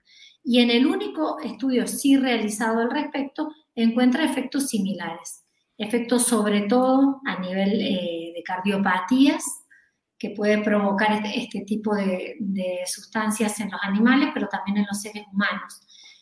Y mm, ojalá alguien se atreviera a investigarlo más. Creo que más que certezas tenemos muchas dudas y en ese sentido hace falta avances de la ciencia sobre esos grandes negocios que impiden el, eh, estudio a fondo de lo que significa. Pero creo que un, un dato no menor es que en la mayoría de los países del mundo está prohibido y está permitido en México, Estados Unidos, Sudáfrica y en vías de permitirse en Brasil, un país que es el ejemplo de lo que es la ganadería intensiva que ha deforestado gran parte del Amazonas y hoy en día ha generado que Brasil tenga más vacas que habitantes. Y eso es, sin duda, un llamado de atención, una alerta por lo que provoca eh, la industria en sí y lo que provoca a largo plazo, ¿no? La, la deforestación para seguir poniendo vacas que desertifican y que generan emisiones, porque esa es otra parte que no, que no pensamos mucho. Una vaca, y sobre todo criada en lo que se conoce como feedlots o estos engordes eh, veloces, primero consume únicamente alimentos que vienen de monocultivos, que son estos grandes campos de transgénicos que devastan la diversidad, que desertifican suelos y que, siempre son negocios con organismos genéticamente modificados y con, con semillas patentadas. Pero además, la vaca emite metano. La vaca eructa hasta un montón de veces, pero emite metano en sus cada vez que eructa porque tiene un sistema complejo de digestión, pero además produce eh, óxido nitroso a, través de su materia fecal y, de todo su, su, funcionamiento. Y la vaca es un contaminante muy grande y la vaca no tiene la responsabilidad de estos, es el sistema de producción industrial. Y ese sistema de producción industrial es en general el que usa hormonas, anabólicos y después inyecta con soluciones salinas que aumentan hasta un 30% a veces el volumen de la carne que estamos comprando. Y tan naturalizado y silenciado está que ya tenemos como, por cierto, que una carne, la más roja es la mejor, que la carne blanda es la buena y la carne sin grasa es más saludable. No se puede ver así observando simplemente, pero una carne roja puede ser sinónimo de uso de anabólicos. Una carne suave puede haber sido ablandada mecánicamente o inyectada. Y una carne sin grasa también es de un animal que fue criado muy rápidamente y, sin poder ni siquiera desarrollar el músculo de una forma natural.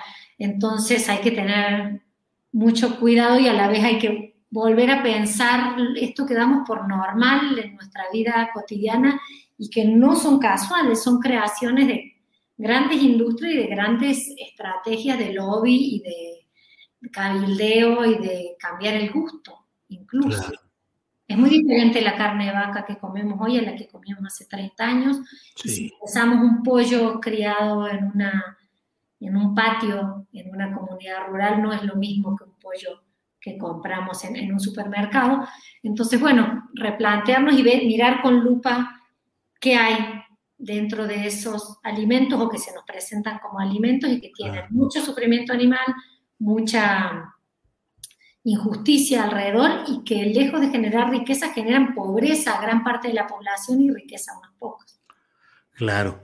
Eh, Paula, te agradezco mucho la posibilidad de asomarnos a este trabajo que has realizado, eh, pero eh, te pediría nada más que nos dijeras si en el ámbito gubernamental, el, el legislativo, en el Poder Ejecutivo, es decir, si en algún ámbito de gobierno de México hay la percepción clara de lo que significan esos problemas y si alguien está intentando hacer algo al respecto. Eh, desde hace algunos años en México se creó una certificación que es la certificación TIF, que es la de los rastros tipo inspección federal. Eso es un avance sin duda y debiera ser la garantía de que las carnes que traen ese sello provienen de procesos más controlados más naturales de alguna forma para el animal y más saludables también para quien lo consume. Ahora, ¿qué tanto son vigilados esos ranchos, esos, esos rastros TIF? Una investigación de mi colega Beatriz Pereira muestra que entre el 2011 y 2017 a los 463 rastros TIF que existen en México, solo se le realizaron 185 inspecciones. Yo creo que esa esa proporción es muy baja y que hace falta más controles y que hace falta ejecutar lo que las leyes dicen, porque si bien por ley en México está prohibido el clenbuterol, si bien esos ranchos, esos rastros TIF deben realizar controles periódicos de, que no tengan este tipo de anabólicos, eh, los no, no hayan sido provistos este tipo de anabólicos los animales, lo cierto es que yo, por ejemplo, intenté conseguir esa información vía transparencia y no obtuve ningún resultado, pero además la ley está hecha de tal forma que quien realiza los exámenes es el propio rastro y quien se queda con esos resultados es el propio rastro y es el rastro quien informa al Estado, no es el Estado quien lo vigila. Está mediado por rastros que a veces son municipales, que a veces son federales, que a veces son estatales, pero muchas otras veces son privados. Entonces creo que acá hay una laguna, sin duda hay muchos temas urgentes en, México y este es uno de ellos. No todas las carnes en México se producen así, por supuesto que no. Hay gente que trabaja por la ganadería regenerativa, que trabaja en la producción de carnes orgánicas, pero sí creo que es preocupante que existan y a un nivel no menor secrecías en torno de estos temas, falta de controles. Fíjate, Julio, que para hacer este, yo trabajo mucho otros temas de seguridad, de los que ya hemos hablado, desaparición forzada, feminicidios. Y hacía rato que no me encontraba con un tema donde tuviera que respetar tantas veces el anonimato de las fuentes. Me encontré con más miedo para hablar de carnes que para hablar de desaparecidos en México. Muchas veces reportar temas de seguridad parece es más sencillo que hablar de este, esto otro que es una gran industria que mueve grandes intereses y que habla de, también de nuestra sociedad, de nuestro tiempo. La industria de la carne hoy en México es próspera, pero sigue siendo muy opaca en muchos ámbitos y al Estado, creo yo, le falta mucho por hacer. Paula Mónaco Felipe, muchas gracias por esta oportunidad de asomarnos a este tema que has reporteado con a fondo y con profesionalismo como todo lo que haces. Gracias y nada más danos por favor la referencia de dónde el público puede asomarse a este trabajo y al conjunto de trabajos que se han publicado sobre este tema, por favor. Claro, se pueden asomar a ver en Bocado. Bocado es una red latinoamericana de periodismo de alimentación. La página es bocado.lat. Ahí en el tema carnes van a encontrar también cómo sigue este, este, esto, la deforestación en Brasil, las opciones de ganadería regenerativa, lo que pasa en México, los grandes rastros, sobre todo en Estados Unidos, donde trabajan migrantes haciendo ese trabajo. En fin, y Bocado tiene ese sitio, pero lo más maravilloso de Bocado es que vamos tejiendo una red y en México los medios que republican a Bocado son la red Pie de Página, Sonadox y PopLab y Caja Negra. Cuatro medios en los cuales pueden encontrar todos los contenidos de Bocado, son gratuitos, abiertos al público para leer y compartir. Paula Mónaco Felipe, muchas gracias por esta oportunidad y seguiremos más adelante hablando de este y otros temas. Muchas gracias, Paula. Gracias, Julio, y a todo tu equipo, y gracias a quienes se toman un rato para escucharnos. Muy bien, muchas gracias a Paula Mónaco Felipe. Y bueno, pues vamos a continuación con nuestra siguiente invitada, que es la doctora Margaret Melina Rangel Cárdenas. La doctora Margaret eh, Melina Rangel Cárdenas es profesora de tiempo completo de la Universidad Autónoma de Baja California, adscrita a la Facultad de Ingeniería y Negocios Guadalupe Victoria del municipio de Mexicali. Ella, ha denunciado acoso laboral en esta Universidad Autónoma de Baja California. Así es que saludo a la doctora Rangel Cárdenas. Margaret Melina, buenas tardes. Hey, it's Danny Pellegrino from Everything Iconic. ¿Ready to upgrade your style game without blowing your budget? Check out Quince. They've got all the good stuff shirts and polos, activewear, and fine leather goods, all at 50 to 80% less than other high end brands. And the best part? They're all about safe, ethical, and responsible manufacturing. Get that luxury vibe without the luxury price tag. Hit up quince.com slash upgrade for free shipping and 365 day returns on your next order. That's quince.com slash upgrade. I'm Sandra, and I'm just the professional your small business was looking for. But you didn't hire me because you didn't use LinkedIn jobs. LinkedIn has professionals you can't find anywhere else, including those who aren't actively looking for a new job, but might be open to the perfect role, like me.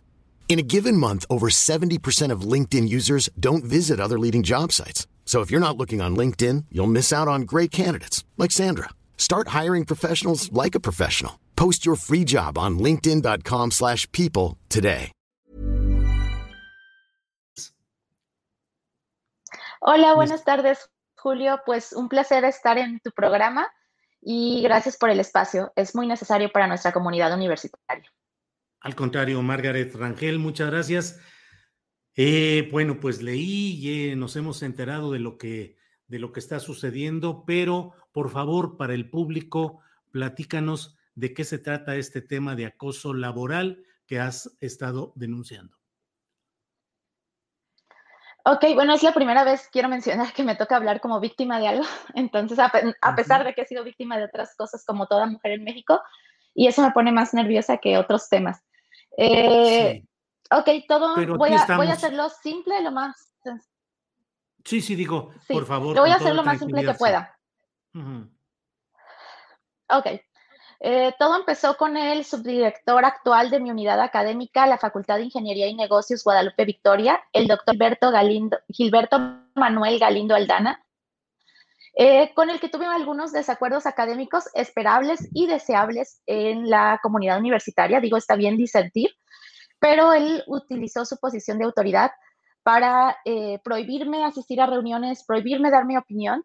Tengo testigos de esto, de hecho tengo una maestra que hasta le pidió que no me tratara así.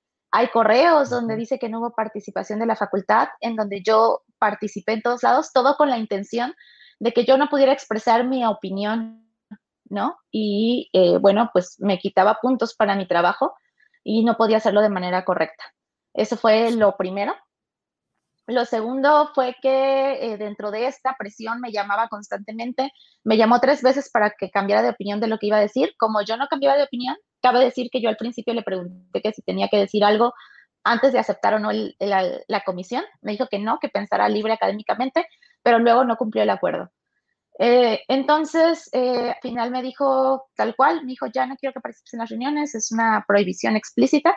Y yo le dije, pues sé seguir reglas, entonces ok, y dejé de participar me pareció sumamente aversivo, pero dije, bueno, hay otras cosas en el trabajo. Eh, lo que pasa con el acoso laboral es que su definición misma tiene que ver con acciones eh, reiteradas de agresión a la dignidad humana y a la integridad, eh, repetidas y alargadas en tiempo. No es que una vez me peleé contigo y eso es acoso, no, tiene que ser continuo. Entonces, bueno, eso fue lo, lo primero. Después un día yo tengo la muestra, me operé de la mano, me lastimé el fibrocartílago triangular, mi unidad académica lo sabía, incluyendo el doctor Gilberto, el, subdirector Gilberto Galindo Aldana, eh, quien me llamaba siempre a las horas que me tocaba mi fisioterapia, a pesar de que yo ya había avisado de esto. Tengo personas que les consta que yo trabajaba mucho más de las ocho horas en pandemia, de lo cual no me estoy quejando, porque la mayoría de los profesores lo hicimos. Entonces, pero sí de que no tuviera consideración en mi terapia. De hecho, tengo mensajes que, pues como son conversaciones de WhatsApp privadas, supongo no se pueden mostrar legalmente, pero donde él me dice, y ya te marqué la terapia, perdón, ¿no? Entre otras cosas eh, sutiles, según, ¿no? Entonces tú vas viendo que son cosas sutiles, te van cansando, pero no te vas dando cuenta del nivel al que llega hasta que un día, en otra reunión de otra cosa, donde yo también había estado participando activamente porque me gusta mi trabajo, es mi pasión ser profesora y yo no quiero dejar de ser profesora y eso que quiero que quede claro. Y más adelante voy a mencionar algo al respecto. Entonces, eh, me pidió mi... Eh, me habla para decirme, eh, Margaret, solo para avisarte que en la reunión de la tarde, en la que yo ni siquiera estaba invitada, yo no era parte de esa comisión, nos a dar un round con el profesor Antelmo, que dirigía la organización del plan de estudios, para este, decirle que mande a revisar todo lo de fundamentos, que es lo que ya la parte del plan de estudios en la que yo trabajé, ¿no? Y yo le contesté, le digo, no sé por qué me llamas, porque yo no tengo voz, ni siquiera tengo el enlace de la reunión, yo no voy a estar presente. Entonces, pues por mí no te tienes que preocupar, no vas a tener problemas porque ni estoy. Y se empezó a poner muy enojado, a elevar el tono de voz. Eh, tengo a mi pareja como testigo, sé que por ser mi pareja, pues quizá no es tan fácil, no sé que se confíe, pero él iba escuchando porque casualmente, como siempre, iba camino a mi rehabilitación. También tengo como testigos a mis rehabilitadoras, la, rehabilitadora Paola Taira, eh, que me vio llegar muy mal porque yo me puse inmediatamente a llorar de que él empezó a gritarme. Yo utilicé una expresión quizá incorrecta. Yo dije algo así como de, qué hueva que sigan regresando a un trabajo que ya se hizo y de ahí se agarró. Me dijo, si te da hueva, si no quieres trabajar, le digo, no, no es eso. Este, eh, le digo, pero pues yo ni estoy en la reunión. Y le digo, y la verdad me molesta que para cosas que necesitas me llames por teléfono para pedírmelas como un favor de amigos o como de compañeros, colegas. Y cosas oficiales, cosas que, que, no te convienen, me las escribes por correo de manera muy institucional. Y él me dijo, ah, pues quieres por correo, pues ahora todo va a ser por correo, yo no puedo trabajar contigo, no eres alguien con quien se pueda trabajar, todo gritando, todo en voz altisonante, que no puedo olvidar. Eh, entonces, em, pues yo eh, le dije, sí, de acuerdo, todo institucional, no quiero más llamadas, todo por el correo institucional que nos proporciona nuestra noble institución, la Universidad Autónoma de Baja California. Y em, le por última vez, le digo, solo dime qué te tiene tan enojado, qué hice. Porque él mismo alguna vez me dijo que no tenía ninguna queja de mi trabajo, que al contrario era muy buena trabajadora. Eh, no me contestó, me colgó. Eh, se cortó la comunicación informal por un tiempo, después me volvió a escribir hasta que yo lo bloqueé, lo admito. Y este, eso fue eh, para mí la gota que derramó el vaso con esta persona. Digo, habían pasado varias cosas pequeñas que no, no vale la pena perder tanto tiempo detallándolas porque hay más que contar. Entonces eso fue el principio. Eh, después yo no lo reporté ante nadie, debía hacerlo, debía hacerlo.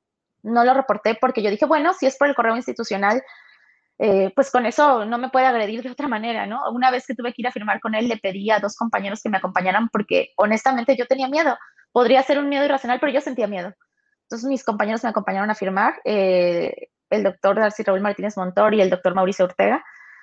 Y bueno, fui a firmar, obviamente no pasó nada, quizá fue una exageración de mi parte, pero yo tenía miedo.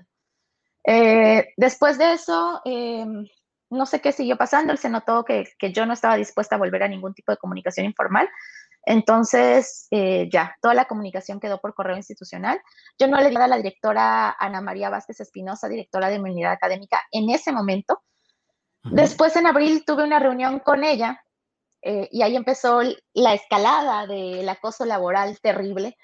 Una reunión en abril con ella, por mí, de este donde yo le, eh, fue de este año, perdón, sí, de este año. Todo lo que te he contado ha sido de este año. Sí, adelante, eh, por favor. hay, un, hay un episodio del año pasado, pero lo dejamos pendiente. entonces, con, con, esta doctora, la doctora Ana María Vázquez Espinosa, eh, tuve una reunión de trabajo en la que yo no, no iba a acusar al doctor, simplemente iba a proponerle un simposio académico que organizaba junto con la doctora Sandra Karina eh, Fulques Castro, doctora de tiempo completo de esta unidad, quien también sufre acoso laboral por las personas mencionadas y tiene pruebas de ello. Y muchos otros maestros de esta unidad y otras unidades. Eh, bueno, el caso es que eh, yo solo iba a presentar mi programa de trabajo, voy a hacer un simposio, se llama Perspectivas de Intervención en el Ámbito Clínico, va a ser tal día, y me empezó a poner muchos peros, lo que nunca jamás había hecho antes de la discusión con el subdirector Gilberto Galindo Aldana, ¿no? Entonces me empezó a poner muchos peros, que tenía que incorporarme a un cuerpo académico, un cuerpo académico que cabe mencionar, que yo intenté incorporarme, pero pues por discrepancias, que es el evento del año pasado, eh, que, que, alguna vez demeritaron mi trabajo y eso, pues no. Y una vez me invitaron a una reunión donde según me iban a ser colaboradora, el doctor Gilberto me habló por teléfono para decirme, y solo hicieron colaboradora a mi compañera. Y está bien, ni siquiera me importa y quizá ni siquiera cumplía con los requisitos, que es lo que yo creo, pero sí eran como cuestiones humillantes de, ay, mira, ven para que seas como, para que seas este, colaboradora del cuerpo académico y al final no. Entonces yo le expliqué a la directora y le dije, pero si no soy colaboradora, ¿cómo voy a invitar al cuerpo académico? Además es un evento académico muy sencillo el que estoy realizando. Y era casi hecho por mis estudiantes, nada más coordinado por mí y por la doctora Karina. Entonces, eh, no me dejaba hacerlo. Ah, bueno, en ese momento yo lo estaba coordinando. No me dejaba hacerlo, me dijo que tenía que invitar a más maestros, si no era el cuerpo académico, algún maestro de asignatura. Yo había invitado ya a un maestro de asignatura, el, el maestro Luis Arturo Montoya Rivera, eh, quien explícitamente me pidió que su taller fuera cerrado. Y yo le dije, si está invitado, sí procuré invitar a personas de mi facultad, pero el mismo eh, profesor Luis Arturo quiso que fuera un taller cerrado para que fuera de menos personas.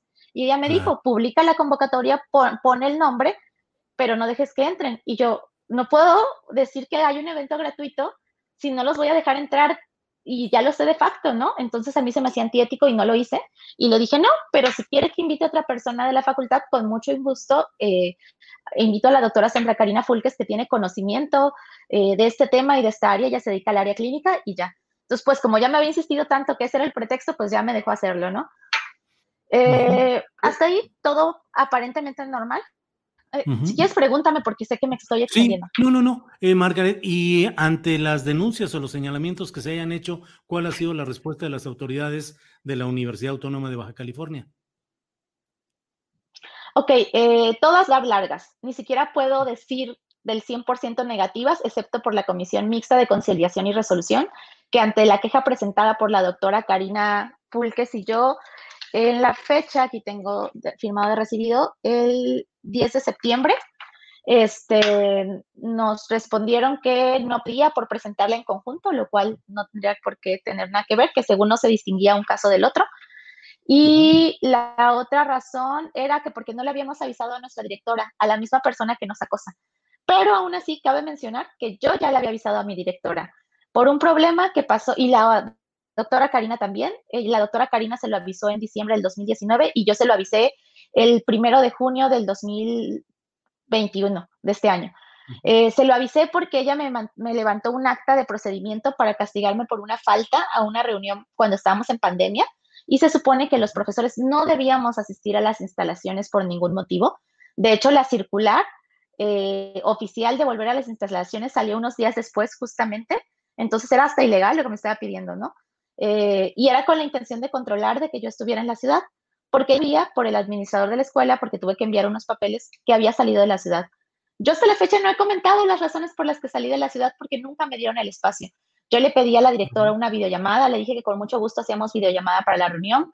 Me dijo tres motivos. Primero que era para asuntos académicos, luego para asuntos administrativos, luego para firmas autógrafas. Es el día de hoy y no sé de qué trataba la reunión. Entonces yo creo que fue una mentira explícita y una reunión ficticia solo para querer que yo le dijera dónde estaba. Y yo no tengo problema con decir dónde estaba. Yo fui a visitar, yo soy de Oaxaca, Tuxtepec, Oaxaca, orgullosamente. Y fui a, eh, por dos razones, tres razones diría yo. La principal me diagnosticaron eh, en abril mi eh, el, doctor, aquí tengo el nombre, pero mientras les cuento, me diagnosticaron fibromialgia por estrés laboral.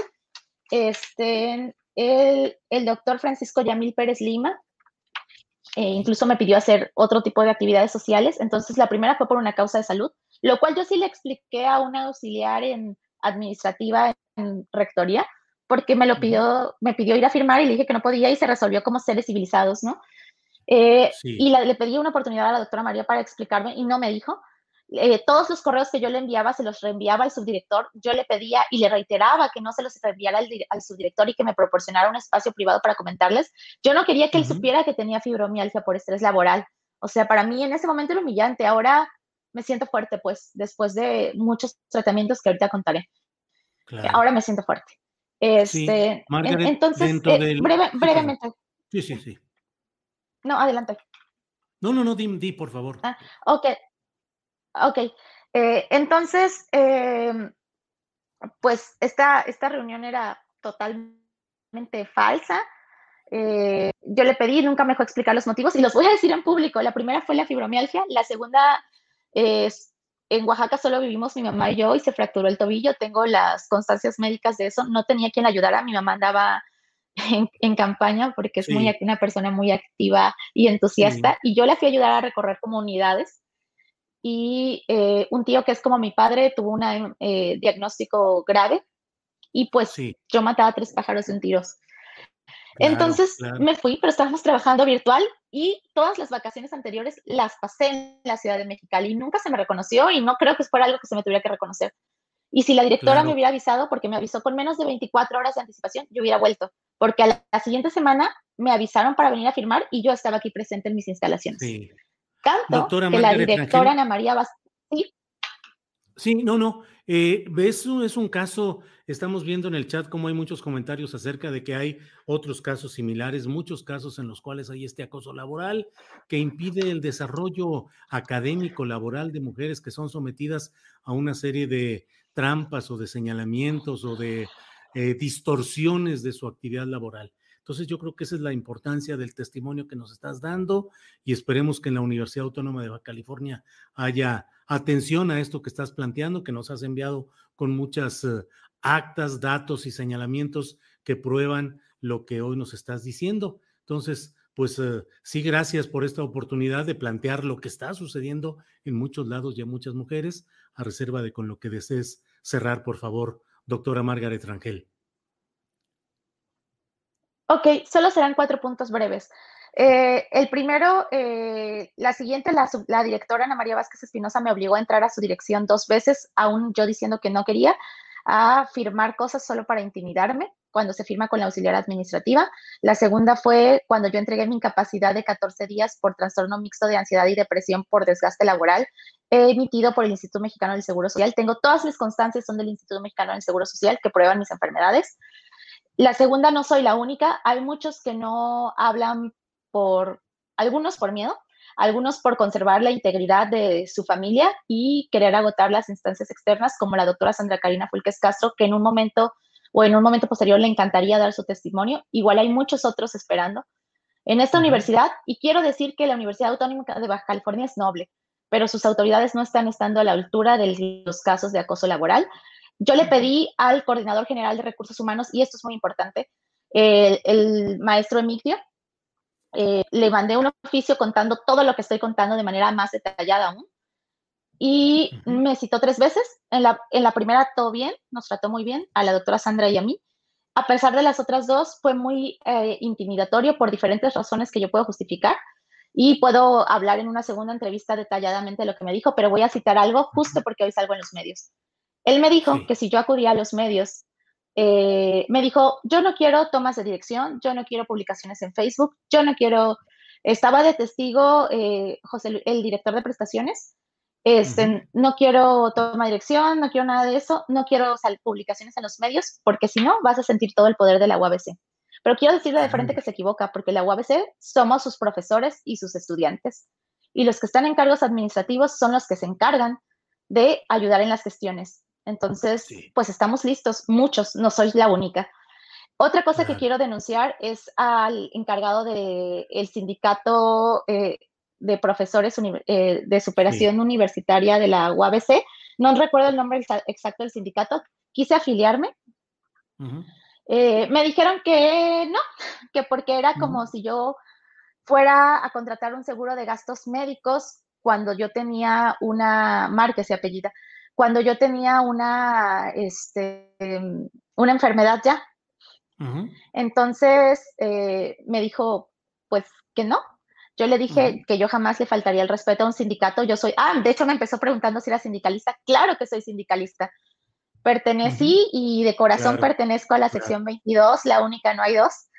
Este, El nombre de, del, del, sindicato es Francisco Javier Márquez Cortés Y pues me dijo eso. Y yo lo que le respondo, que no tuve el valor en ese momento, es justo por eso está un sindicato, para defender al trabajador. Él dice, ellos dicen que defienden a la universidad porque son la fuente de trabajo de todos los trabajadores, pero no solo eso. Entonces, eso, y finalmente, quizá me faltaron varias cosas, perdón. Tengo sí, doctora, sí, lástima que tenemos el tiempo. Años. Sí. Solo voy a cerrar con esto. Eh, agradecer a todas mis redes de apoyo, a la doctora Andrea Pardo, mi psiquiatra, a todos los trabajadores del IMSS de la clínica 28, eh, de la clínica 28, de la clínica 30, a la doctora Sandra Karina Fulques Castro, a mi familia. Y bueno, pues a todos aquellos que olvidé mencionar, a mis compañeros de trabajo que están conmigo. Gracias y una disculpa por el extenso tiempo. Al contrario, gracias, doctora Margaret Rangel. Hasta luego. Gracias. Bueno, pues hemos presentado este caso porque me parece que es un caso que ilustra lo que sucede en muchos casos a lo largo y ancho de nuestro país en los cuales el acoso laboral se manifiesta con estos pequeños detalles que van creando las condiciones para castigar, para inhibir, para impedir que haya el desarrollo laboral, intelectual, creativo de mujeres y de hombres. Em, en el chat hay varios comentarios en los cuales eh, eh, disiento profundamente de lo que se dice, de que bueno, que es un caso personal y que es un caso de detalles eh, personales. Creo que es un caso que ejemplifica lo que muchas otras personas en el propio chat están mencionando en el sentido de lo que sucede con quienes teniendo el poder burocrático, el poder de control de las estructuras, pues van haciendo ese manejo pues abusivo, restrictivo, eh, para castigar o para no permitir el avance o el trabajo de quienes están bajo su supervisión. Bueno, tenemos eh, eh, comprometida una entrevista con Rocío Nale, la secretaria de Energía del gobierno federal. Em, déjeme aquí un poquito ver qué es lo que está aquí pendiente. Ya está. Bien, pues vamos a esperar. Está comprometida esta, esta llamada. Eh, luego, la verdad es que ya a veces resulta complicado, pero bueno, mire, hay muchos comentarios aquí. Dice Bernardino Cabrera. Em, ahí ya se brincó lo que decía. Está tan mal la UABC que las autoridades bursatilizan los recursos y no aclaran nada de las ganancias. Ernesto Navarro de la Sancha dice, historia como esta hay miles, así es la vida en el servicio público. Rosario Pérez dice, puro chisme académico. Manuel Cárdenas dice, no es creíble su tema. Hazel Margarita Castro dice, qué bueno que le da voz a este tipo de acoso laboral. Se sigue viviendo y no hay justicia. A mí me pasó, lo cual tuve que renunciar por una pensión mínima garantizada. Ricardo G. dice, ay, astillero, qué palero eres, me da pena tu caso, siendo tan inteligente le hagas fiestas al peje, debes cobrar algo bien. Eso dice Ricardo G. Em,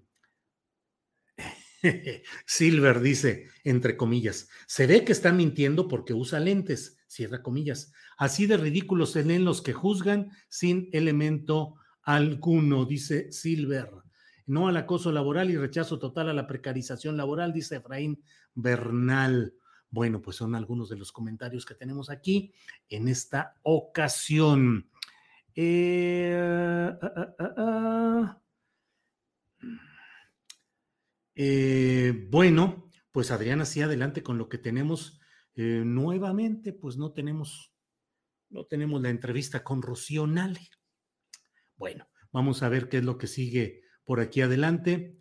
Eh, Adriana Buentello ha estado insistiendo, confirmando, reconfirmando, dos de la tarde con 40 minutos para que estuviera la, la entrevista con Rocío Nale, que pues no, no, no contesta, no hay eh, la respuesta a nuestro llamado, pero bueno, vamos a seguir adelante. Hay mucha información, mire, ya seguramente con Adriana Buentello vamos a platicar de algunos de los muchos temas que están por aquí caminando.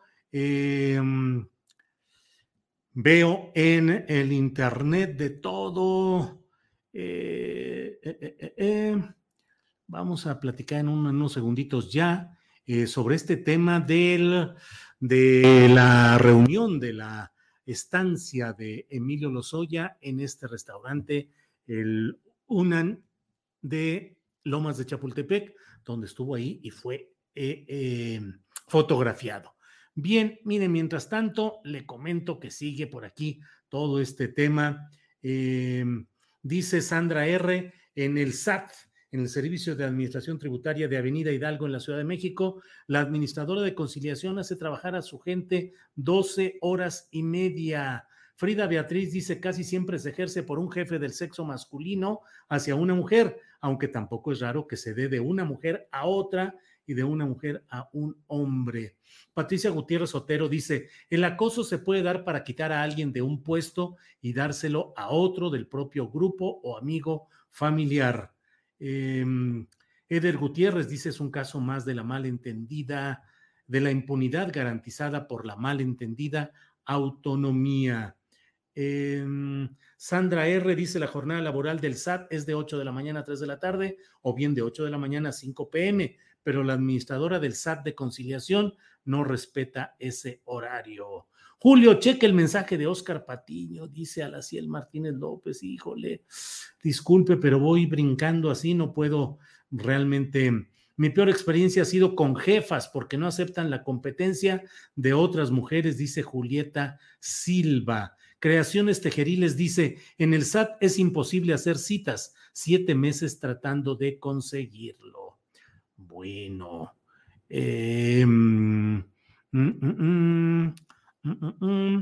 bueno, aquí estamos con todo esto. Eh, Norma Pardo dice, vaya tema. Julio, el que mucho abarca, poco aprieta. Concéntrate en un par de temas. Te veo muy apurado y ansioso, dice Fijón 54. No, no, realmente podemos, todos los temas que hemos propuesto los hemos sacado adelante.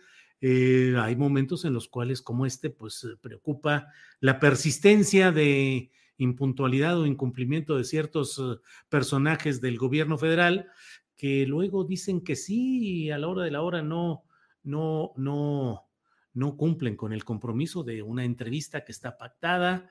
Y bueno, no creo que haya pacto de la 4T y los Soya, pero van lentísimos, parece una burla. Fuera Gertz, dice Ninguea.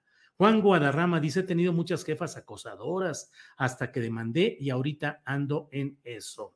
La verdad es que lo que nos ha planteado nuestra anterior entrevistada tiene la valía de ser una persona que tiene la decisión de salir al frente y de decir las cosas como son, porque muchos de estos dramas se viven en silencio, se viven de manera callada, la gente tiene fundado, explicable, entendible temor de ser víctimas de mayores represalias eh, nuestra entrevistada de hoy lo ha hecho con valentía, con abundancia de datos, con muchos detalles, pero esa es la realidad de lo que ella está viviendo, la doctora Margaret Melina Rangel Cárdenas.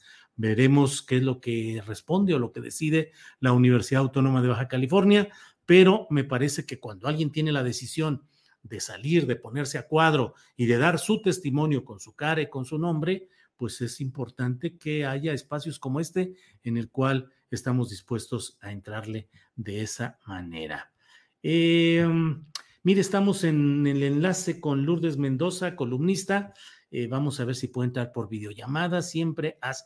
Ah, por cierto, em, estamos en una campaña de tratar de buscar que haya contratación de publicidad en este espacio. Si usted tiene cualquier oportunidad, cualquier deseo de buscar que tengamos aquí publicidad, es la manera legítima en la cual pretendemos seguir adelante con nuestro proyecto, que usted sabe que vive entre desmonetizaciones y todo tipo de hechos similares. Pero mire, ya estamos por teléfono con... Eh, espéreme tantito, sí, ya estamos por teléfono con Lourdes Mendoza, columnista, periodista, que ha estado pues de en activo en todas las redes sociales el tema que ha puesto de las fotografías de Emilio Lozoya en el restaurante Unan de Lomas de Chapultepec. Lourdes, buenas tardes.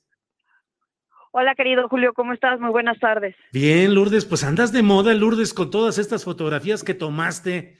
Andas para arriba y para abajo.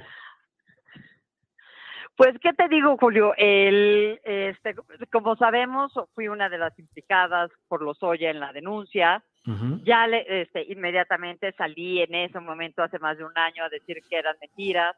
Probé ya también en mi demanda por daño moral que el señor había mentido que donde él dice que me compraron la bolsa, no existía entre el 2013 y el 2014, pues no existía una tienda Chanel en Polanco donde él dice que la fueron a comprar mintió también diciendo que lo que pasa es que Luis Videgaray le dijo que cuando llegaran las maletas de dinero de Odebrecht fueran a comprarme la bolsa.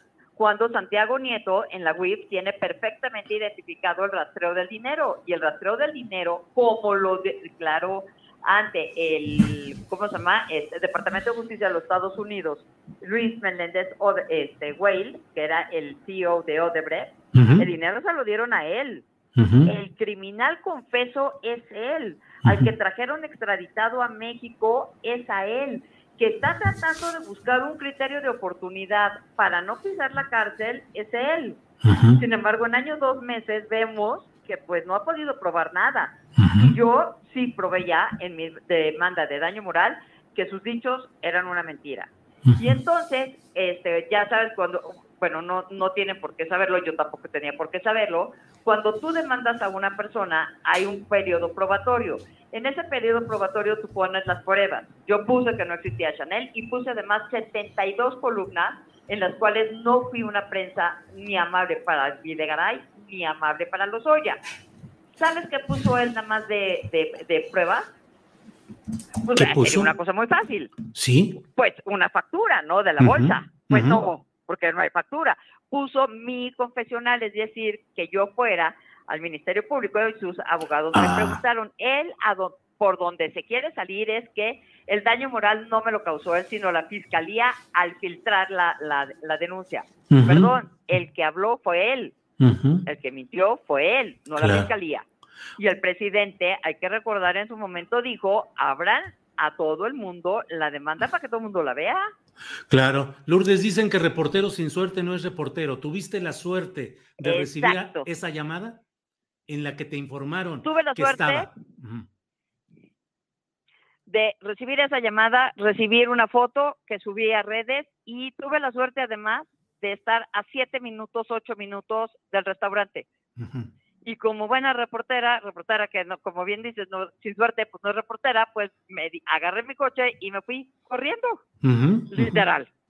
Llegué, entregué mi coche y me metí, me dijeron buenas tardes, este, ya, le esperan, sí, me está esperando los Oya. Y me metí y no estaba en el, en el, ¿cómo se llama? En el salón principal, estaba en la terraza, que es una nueva área que abrieron en el Funan. Sí. Entrando del lado izquierdo, ahí estaba él dando la espalda a la entrada.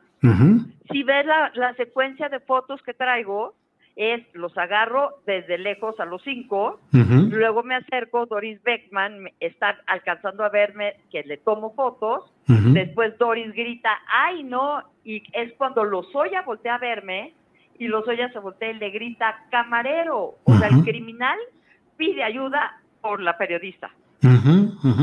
Eh, eh, ¿Todo esto que sucedió en un minuto, un minuto y medio?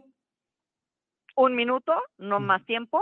Lo único que tendía a decirle fue, traes este brazalete, no traes este arraigo domiciliario. ¿Por qué? Porque él le tocaba ir a hacer la confesional el 10 de septiembre. Y el 10 de septiembre en mi columna también viene el documento oficial donde sus abogados dicen que no se puede presentar porque está arraigado. Entonces le mintió a un juez de la Ciudad de México. En el caso específico de la demanda que tú de presentaste. Mi demanda, exactamente, exactamente. Hay una parte que relatas hoy en tu columna del financiero donde dices que saliste y te desplomaste en las escaleras del Hunan, pero eh, ¿es en el sentido de que te sentiste desfallecida y te sentaste o te caíste, Lourdes? No, me pues, o sea, me fui, me fui a enfrentar a mi verdugo. Claro. El jueves tuve, el jueves tuve, yo pedí una, una prueba pericial porque para el daño moral tienes que evaluar qué, tan afectada o no estás por lo que el señor te hizo. Esa prueba pericial duró como cuatro horas y media el jueves. El señor me recetó tres pruebas y la, una de sus pruebas era el viernes. O sea, me aventé jueves y viernes yo con, con, este, con peritos viendo mi mi prueba pericial era ver cómo yo estaba defectada. Y la prueba pericial que él me manda a hacer es decir que yo miento y que yo este, manipulo. Entonces imagínate, el, o sea, cómo termina el viernes. Estaba hecha pomada. Y el sábado te enteras que él está en el Funan departiendo como si nada. Reporteas. ¿En qué momento? O sea, ¿qué México estamos viendo? Claro. ¿Reporteaste lo que siguió después de tu estancia ahí? ¿Supiste por alguna fuente o algo si se levantaron y se fueron, se quedaron todavía? ¿No sabes nada de eso, Lourdes? Ahí, te, la verdad, eso sí te lo mentiría. ¿Para qué, ¿Para qué te digo que sí? Lo único que hice fue cuando me senté en las escaleras de, del FUNAM, fue también hablarle a mi abogado y decirle, ya tengo las las fotos ahora que se hace, tienen que tener fecha y hora. Y lo único que se me ocurrió fue hacer screenshot de mi pantalla, porque no soy millennial para entenderle tantas cosas a la tecnología. Hasta que ayer ya moví los, el, ¿cómo se llama? El sistema operativo de mi teléfono y ya logré tener la, este, las fotos con, como salen hoy publicadas en el periódico El Financiero, en donde está la huella de mi teléfono. Hoy ya fui también ante un notario que viera mi teléfono, que viera las fotos para poderlas ingresar a mi carpeta de investigación de mi demanda contra los Oya. Y ojo, es bien importante esto, no hay un solo mexicano que yo conozca que no estuviera en contra de que los Oya se fuera a la cárcel. Fue pues la Dalí de la corrupción del pues gobierno de Enrique Peña Nieto. Pues sí, sí, sí. Pero hasta hoy, una prueba contundente, él no ha demostrado, y si hay pruebas contundentes en contra de él, demostradas en el mundo, ¿no? Lourdes, eh, una primera discusión, digamos, en las redes sociales que luego son muy propicias para este tipo de análisis y discusión, se refería a que había una disparidad cronológica en el momento en el que tú tomaste la foto, según el registro de tu teléfono, y en el momento en el que la publicaste. Eh, ¿A qué se debió esto? Pero es por eso, es por eso, por lo que te digo, porque no sabía yo cómo, cómo, cómo, este, porque no tenía actualizado mi teléfono con el sistema operativo el 14 y el 15. Ya que lo tuve eh, con el sistema operativo ya lo logré, pero cuando yo me siento afuera del Funan, lo único que hago es el screenshot de las fotos. Eh, y es con las que lo subo. Me tardé un poquito, pues sí, venía de, enfrentarme a mi verdugo. Venía de ver que mientras yo estuve jueves y viernes lloriqueando, abatida porque además me han hecho Lady Chanel, porque se han metido con mi hija, porque no, porque he sido escarnio público. Y déjame decirte, de los 17 que estamos, la única mujer soy yo, la única periodista soy yo, y déjame utilizar esta palabra, la única tonta, porque todos están por miles de millones de pesos, la única está por una bolsa yo. Eh, Lourdes, eh, pues ahora sí que en estricto ejercicio periodístico que me lleva a hacerte esta pregunta. ¿Fuiste tú cercana a Videgaray? ¿Tuviste, em, digamos, eh, cercana en términos profesionales? ¿Tuviste exclusivas o demasiado acceso a la información por la vía de Videgaray? Presenté entre mis pruebas 72 columnas en donde no fui prensa favorable ni de Videgaray ni de Emilio Lozoya. Yo siempre fui muy crítica del gobierno de Peña Nieto desde que estaba en campaña este, Peña Nieto como candidato. De Videgaray no hay un sinfín de columnas en donde le critiqué su que es que reforma fiscal, en donde no, no aumentó la base de contribuyentes, o sí, los volvieron a atacar a los mismos de siempre y nos hicieron pagar a los, a, a los de a pie el, mismo impuesto que el hombre más rico del mundo, que en ese entonces era Carlos Slim, ¿te acuerdas? Sí. Yo nunca fui prensa, prensa amable hacia ellos. Yo, mi primera este, incursión con Videgaray se dio en el 2016, mediados del 2016. Y eh, podemos pedir por el INAI, por transparencia, ¿cuántas veces fui a Hacienda? Nunca. Yo a Videgaray la única vez que lo entrevisté fue una semana antes de irse ya de gobierno, siendo ya este canciller. ¿Qué opinas, Lourdes, del revuelo que se causó en redes sociales con esa eh, duda o señalamiento respecto a si tú habías sido la autora real de, de la toma de esas fotografías? Hubo quien como Simón Levy, empresario, ofreció 500 dólares a quien mostrara un testimonio de que te habían visto ahí tomando esas fotografías. Lourdes Mendoza. Bueno, Lourdes, sí, se cortó la llamada, vamos a tratar de restablecerla, sabemos que está en trayecto o en movimiento o, algo que impide que esté a plenitud la conexión telefónica, pero pues apreciamos pues la, la posibilidad de seguir platicando con eh, eh, eh, em, con Lourdes Mendoza, periodista, Vamos a ver en lo que nos dice Adriana Buentello, si es que recuperamos la llamada. Parece que sí, parece que ahí va y podamos eh, retomar este asunto. Eh, que bueno, en lo general ya nos ha dicho Lourdes Mendoza lo que ha sucedido, lo ha narrado en el diario El Financiero en su columna de hoy, en la cual pues eh, platica paso por paso lo que vivió y lo que sucedió en esta en este episodio que pues ganó la fotografía eh, principal, amplia, detallada en la jornada ayer, que ha estado publicado en diferentes medios de comunicación, ha ganado también caricaturas en las cuales pues se menciona el enojo general por la impunidad que muestran estos eh, asomos gastronómicos de Lozoya. Ya está de nuevo con nosotros Lourdes. Lourdes, se cortó tantito cuando te preguntaba qué opinaba sobre el revuelo que se causó en las redes sociales en particular, por ejemplo, el empresario Simón Levy que ofreció 500 dólares a quien comprobara que te había visto tomando esas fotografías, pero en general, ¿qué opinas de eso, de las dudas que hubo, de los señalamientos, de si los habías tomado tú o no, esas imágenes? Lourdes. Mira, este, de Simón Levy lo único que yo puedo decir es que pues que había pedirle ir a depositarle el dinero al financiero, porque ahí están no las pruebas de que sí las, las tomé yo. Dos, en mi vida yo no había tenido, si tú me googleas, yo no había tenido un solo escándalo. Es nada más hay que recordar, uno de sus escándalos es el corredor Chapultepec. ¿Con qué cara puede hablar este señor? Eso es una. Dos, lo escribió hoy, creo que espectacularmente Arreola, Federico Arreola, en SDP. ¿Por qué empieza esto? Pues porque evidentemente esta falta de respeto o de, como dijo el, presidente, pues no es este, ilegal, pero moral tampoco. ¿No? Es o sea, verlo así a la Dalí de la corrupción. Entonces, ¿cómo es posible que el, el problema haya sido si yo tomé o no las fotos? Yo ya reté a todo el mundo, pidan las, pidan las, pidan los videos a este, al Junan. Yo se los estoy pidiendo a Junan. Pidan los videos de los C5 de Claudia Sheinbaum. Ahí se puede ver cuándo llega los hoyos y cuándo llego yo. El tema es esta doble moral que tenemos. Y el presidente lo hizo muy bien y el presidente lo que dijo claro es voy a ver qué está pasando con el tema de la fiscalía y el presidente no tenía por qué saber que yo demando a Emilio Lozoya en lo personal y que él, Emilio Lozoya y sus abogados le habían mentido al juez de la Ciudad de México.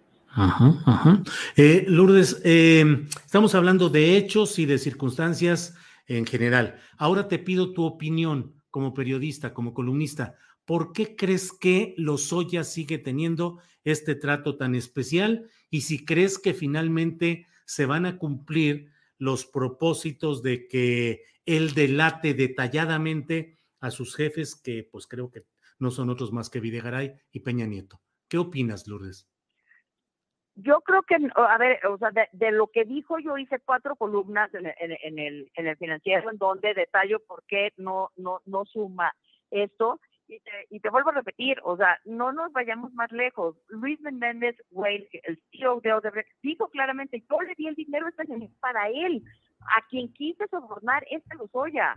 Uh Lozoya se quiso poner con la campaña y le dio un dinerito a Peña, pero fue porque él lo decidió. Los Lozoya se compró con eso su casa. La WIP sí trae perfectamente el, el, el, el, traqueo del dinero. Evidentemente, él está vendiendo eh, eh, espejitos, pero como, como, sabemos, vivimos en un país de presunción de inocencia. Para acusar hay que probar. Y si te acuerdas, cuando lo deja Cuello Trejo, lo deja justamente por eso, por decirle, es que no hay pruebas. No tiene cómo probar sus dichos. Y llevamos año, año dos meses. Ya dijeron que ahorita le van a dar hasta el 3 de noviembre para ver si ahora sí. Claro. Pues Lourdes, eh, pues gracias por todo, por tomar esta llamada y por platicarnos a detalle lo que viviste y lo que hiciste. Eh, y pues estaremos atentos. ¿Te dio miedo en cierto momento de que no hubieras tomado bien las fotografías? Me dio miedo no controlarme y, irme a los golpes. ¿De veras? me dio miedo. ¿De veras? ¿Estabas? A ver, sí, le sí lo he pasado muy mal. A ver, este, ser trending topic, no, cuando no lo hiciste, cuando te, te acusan de ser Lady Chanel por una bolsa que no recibiste, cuando te acusan de ser una corrupta cuando no lo eres y mi trabajo habla por mí, cuando yo soy cabeza de, familia y tengo una hija y mi hija tiene que chutarse el de, ay, tu mamá es Lady Chanel, y cuando mi, o sea, ay, y que pedí la colegiatura de mi hija, mi hija iba en, en, maternal, maternal ni siquiera la tienes que cumplir por este, por obligación de la SED, pues sí, ¿no? Oye, tienes a tu hija viviendo en Francia, tienes en París o en Suiza, pues sí, a lo mejor. Pero kinder y maternal, y si no hay bolsa, pues diríamos, este, no hay cuerpo del delito. Y de lo que tú dices, de, o sea, el, el meollo del asunto es que Peña, en, en asociación este, este, delictuosa con Videgaray, se, se asociaron en cohecho con los panistas y con no sé qué tanta gente para regalarle la soberanía energética a Odebrecht por 10 millones de dólares. también son muy poquiteros, ¿no? Pues sí, pues sí, pues sí. Lourdes, pues bueno. es, es, lo mismo, es lo, mismo lo, mío, ¿no? Claro. O sea, Videgaray, en lugar de mandarme auditorías, me manda este bolsas. Y el mandadero es el director general de Pemex. ¿Verías tú esa sería en Netflix? No. Pues sí. Lourdes, pues se salvó Lozoya de que lo enfrentaras físicamente, pero el trabajo periodístico de las fotografías, en medio del revuelo que se da en las redes sociales siempre con estos temas, ha tenido resonancia. Fue la foto principal de la jornada en su portada ayer. Ha habido varias eh, eh, caricaturas en las cuales se muestra al comensal Lozoya comiendo fiscalía laqueada o fiscalía eh, a la China. En fin, pues ahí está ese testimonio de esos grados de impunidad que a todos los mexicanos o a la inmensa mayoría nos molestan y nos eh, parece repugnante el que no haya acción contra personajes como este y por el contrario que pueda tranquilamente seguir disfrutando en privado de la riqueza mala vida que tiene y que se atreva además a lucirla también en público, como en este caso en este restaurante de comida china en las Lomas de Chapultepec. Lourdes, a reserva de lo que desees agregar. Gracias a ti, Julio. Gracias, al contrario, que estés bien, Lourdes. Nada, nada más decirte muchas gracias. Hasta luego. Hasta luego. Gracias y hasta luego. Bien, pues ahí está la historia de la fotografía que tomó, las fotografías que tomó eh, Lourdes Mendoza y eh, sobre eso... Em, mm, em, sí, vamos, vamos a esperar eh, para otra conexión pero bueno, pues hemos podido platicar con Lourdes Mendoza, columnista del financiero, de ADN 40, de em, Eje Central, de la revista Vértigo. Eh, y bueno, pues estamos atentos a, todo esto que ha causado un gran revuelo. Y la pregunta central, más allá de Lourdes, de su demanda, de su personalidad, de su trabajo periodístico como el de todos, eh, más allá de eso, pues el punto está en preguntarnos qué sucede con este tema de la justicia y la impunidad en este México nuestro y en el caso de lo que sucede en el caso de Emilio Lozoya. Bueno, pues vamos a hablar ya con Rocío Nale, la secretaria de Energía, quien está con nosotros. Rocío, buenas tardes. ¿Qué tal, Julio? Buenas tardes, un gusto saludarte como siempre. Gracias, igualmente, Rocío. Rocío, pues está la discusión a plenitud respecto a lo que sucede con la reforma eléctrica. Em, ¿Cuáles son los eh, puntos graves o difíciles que ves para que transite esta reforma? ¿Una oposición magnificada por intereses económicos nacionales o acaso transnacionales también, Rocío? Bueno, mira, hoy en la mañana, en la mañanera, hicimos una presentación, creo yo, completa y didáctica, porque es un tema técnico que a veces es difícil de entender para los que no están en el sector, pero le hicimos y explicamos por qué esta reforma, por qué esta iniciativa, cuánto nos cuesta a los mexicanos tener un sistema eléctrico como el que tenemos hoy, con un mercado perverso que nos cuesta y que además pone en riesgo muy grave la seguridad energética y la seguridad nacional. El tema, creo que tratamos de, describir todos los puntos de la reforma y eh, yo puedo entender si políticamente por ideología están o no están a favor, pero aquí de lo que se trata, nada menos, es del bienestar de la economía familiar de todos los mexicanos. De lo que se trata es de tener una empresa como la que tenemos, afortunadamente, somos un país que tenemos una empresa eléctrica y que no dependemos de los vaivenes de mercado de privados, como hoy lo parece en otros países, poniendo el ejemplo en España. Eh, ¿Cómo nos conviene poner un orden? Un orden en esto que se llama mercado perverso y mercado paralelo, donde eh, la reforma del 2013, hoy que ya está aplicada, que ya hay privados eh, participando en, el mercado, en este, eh, pues en este planteamiento desordenado, pues tenemos una grave situación en la confiabilidad del sistema eléctrico. La confiabilidad del sistema eléctrico es la seguridad de la línea de la red de transmisión del país. Y con este desorden, con las energías intermitentes, con los interconectados privados, con, con todo lo que tenemos, todos los días el SENACE, que es el Centro Nacional de Control de Energía, que es el que distribuye la electricidad por todo el país, tiene decenas de alertas. Cuando antes no teníamos alertas, eso era intocable, la red era intocable. Hoy eh, eh este mecanismo hasta en riesgo está poniendo la confiabilidad del sistema. Eh, yo espero yo respeto eh, a los legisladores porque esto ya está en el terreno de ellos, pero yo espero que pues eh, lo vean, lo razonen. Al final, claramente en el Senado de la República hay una leyenda de Vicente Guerrero, la patria es primero, y después podemos pensar en, eh, en, pues la ideología de cada quien. Yo espero que, que esto vaya transitando ya hasta la cancha legislativa. Rocío, ¿se tiene una estimación de cuán, a cuánto podrían ascender las demandas económicas que presenten los afectados por esta reforma en cuanto a concesiones?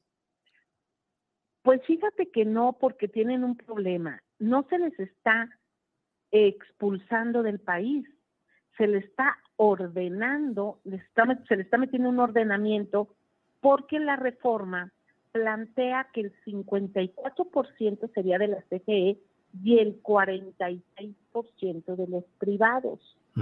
Entonces va a haber un, en ese 46%, ahí van a entrar ellos, van a entrar ahora sí de una manera, en una competencia justa, en una competencia eh, pues reglamentada. Entonces, pues no se les está expulsando, no se les está expropiando, no se les está quitando absolutamente nada, nada más que ahora van a tener que participar pues con una competencia leal eh, y sobre todo con un ordenamiento de mercado eh, regulado. O sea, ¿consideras que no habrá demandas por estas eventuales eh, pérdidas económicas o reducción del universo del radio de acción de estos concesionarios? Pues imagínate, ellos desplazaron a la CFE, la CFE es para que hubiera hecho demandas contra ellos. Pero lo hicieron con la legalidad vigente en ese momento, ¿no? Con la legalidad vigente. Nosotros cuando llegamos en diciembre del 2018, la CFE traía un 54% de producción o de generación y ellos traían un 46%. Hoy ellos traen 62% y la CFE 38. Entonces, en estos dos, tres años, pues la CFE los hubiera demandado. es, lo mismo. Y ahora consideran ustedes gobierno constitucional. Sí, perdón, perdón, adelante, Rocío. Perdón, por eso es el cambio constitucional, por eso es poner ordenamiento. Mira, lo primero que hicimos fue que yo emití un acuerdo de confiabilidad del sistema eléctrico cuando empecé a ver el riesgo que había en el SENACE. Al emitir el acuerdo de confiabilidad, yo estaba incluso eh, cambiando el despacho que se hace todos los días en la red eléctrica. Se ampararon. Después se hizo un cambio a la ley secundaria, precisamente para eh, resguardar la confiabilidad y que también no sacaran a las empresas de la CFE porque estábamos perdiendo mucho dinero por el no facturaje y la CFE estaba comprando electricidad, también se ampararon. Ahora estamos en la reforma constitucional porque hemos ido dando pasos. No fue así de tajante. Eh, en estos tres años fuimos viendo cómo se estaba comportando el mercado, cuál era la situación, las tarifas, un mercado eh, perverso, así le decimos, es un mercado perverso, eh, como nos dejaron el mercado eléctrico, y pues nosotros estamos viendo a favor de todos los mexicanos, de todos, incluso hasta de los empresarios, ¿eh? Incluso. Entonces, que a un grupo eh, pues se le terminan sus subvenciones, sus eh, canojías o lo que sea, pues lo sentimos mucho, pero al final de cuentas todos vivimos en el territorio y la electricidad pues es un derecho humano. Sí, Rocío, eh, en eh, palabras anteriores, palabras más, palabras menos, me, cuando te pregunté si podrían demandar estos concesionarios o permisionarios, y me dijiste que no, y dijiste que al contrario, que podría, en realidad el gobierno podría pensar lo contrario, tal vez en demandarlos a ellos por todas estas. Y te pregunto, ¿se harán esas demandas? No, bueno, mira, aquí lo primero, la instrucción que tenemos del presidente López Obrador es hablar, el diálogo. El diálogo y lo vamos a hacer con todos los que se requieran, vamos a platicar, vamos a hablar eh, con los eh, generadores, con legisladores si lo solicitan, con académicos, en donde se requiera, vamos a ir explicando tanto expertos que están en la CFE, expertos que están en la Secretaría de Energía, en el gobierno, vamos a ir explicando. Y yo creo que con el diálogo pues eh, se puede arreglar porque así debe ser. Eh, y es lo primero que tenemos, ya lo demás no quiero, no quiero adentrarme más allá, esperemos que no. Eh, bueno, pero sí, discúlpame, en, nada más, última pregunta sobre esto. Dices, esperemos que no deduzco que quieres decir que si hay condiciones para presentar esas demandas, pero en dado caso, ¿se esperarían para más adelante? No, yo creo que si hay buenos términos, buen, buen entendimiento, pues no es necesario de, de ninguna de los dos bandos, porque esto no se trata de una cuestión eh, confrontativa, esto se trata de una justicia, justicia social, justicia económica, justicia energética y sobre todo de nuestra seguridad y soberanía nacional.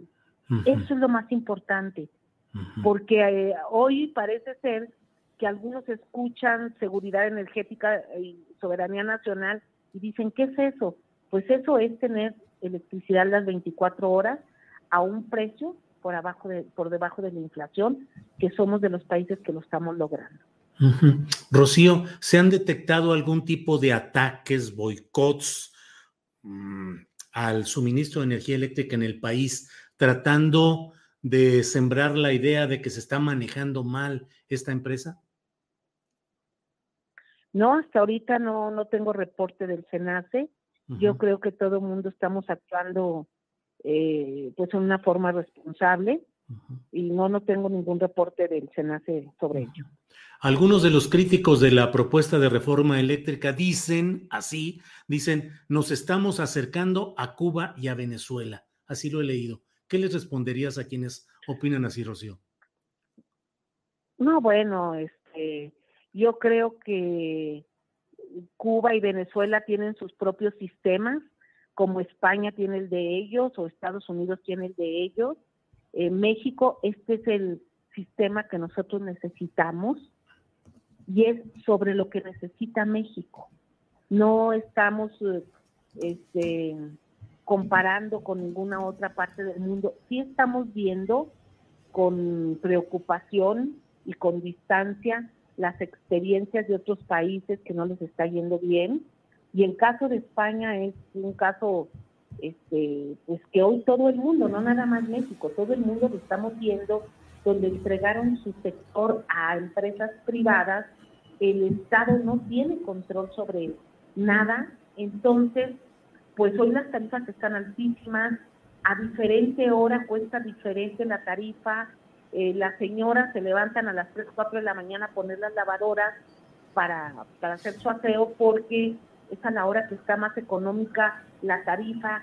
es un mercado eh, bastante malo, o sea, para la economía familiar, pero usted en manos de empresas creen pues por el interés económico.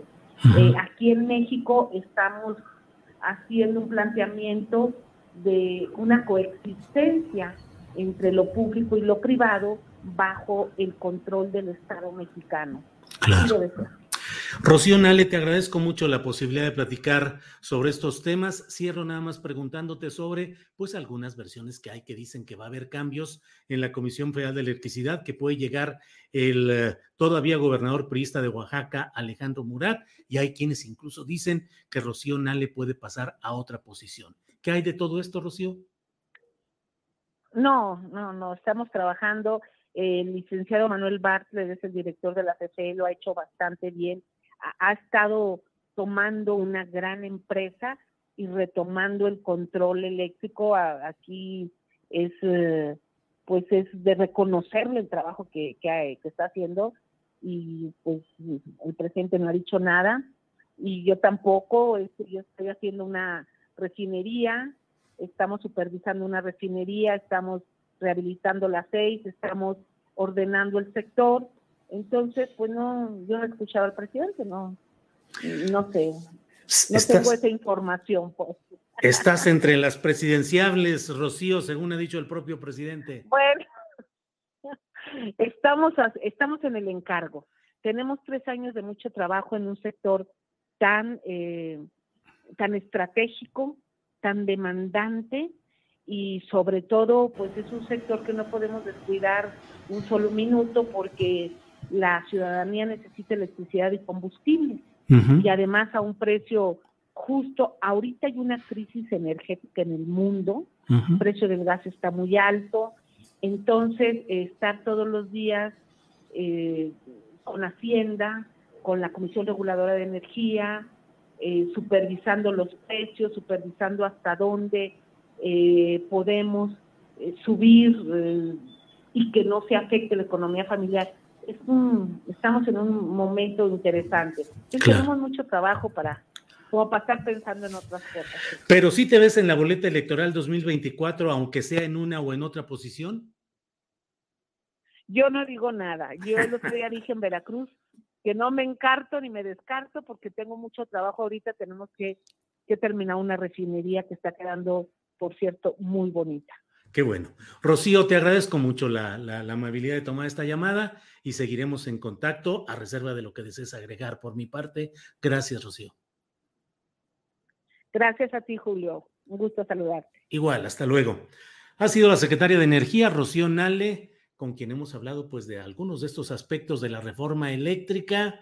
Y bueno, pues así están las cosas en este programa. Son las 3 de la tarde con 24 minutos. Seguimos de frente y está ya casi, ya está lista con nosotros mi compañera Adriana Buentello, co-conductora de este programa y productora. Adriana, al fin. Llegamos. Te dejé además solo como 10 minutos, perdón. Sí, sí, sí, Ha estado hoy muy movido el programa y con muchos sobresaltos y subidas y bajadas, pero eres una mujer de hierro que puede sacar adelante este, este programa a pesar de todos los vaivenes, Adriana. Con, con Riopan, como, como bromeaba con la gente de comunicación de la Secretaría de Energía, es que pues las agendas, Julio, pues luego se complican y ya sabes, andamos corriendo, entonces, pero bueno, es, es, la verdad muy entretenido y siempre es un gusto y pues me da mucho gusto saludarlos en este inicio de semana, eh, Julio. Eh, pues tenemos mucha información, tenemos mucha información, eh, bueno, fuera de lo que ya además se tocó en el programa, porque ha estado, como dices, Julio, muy, muy movidito.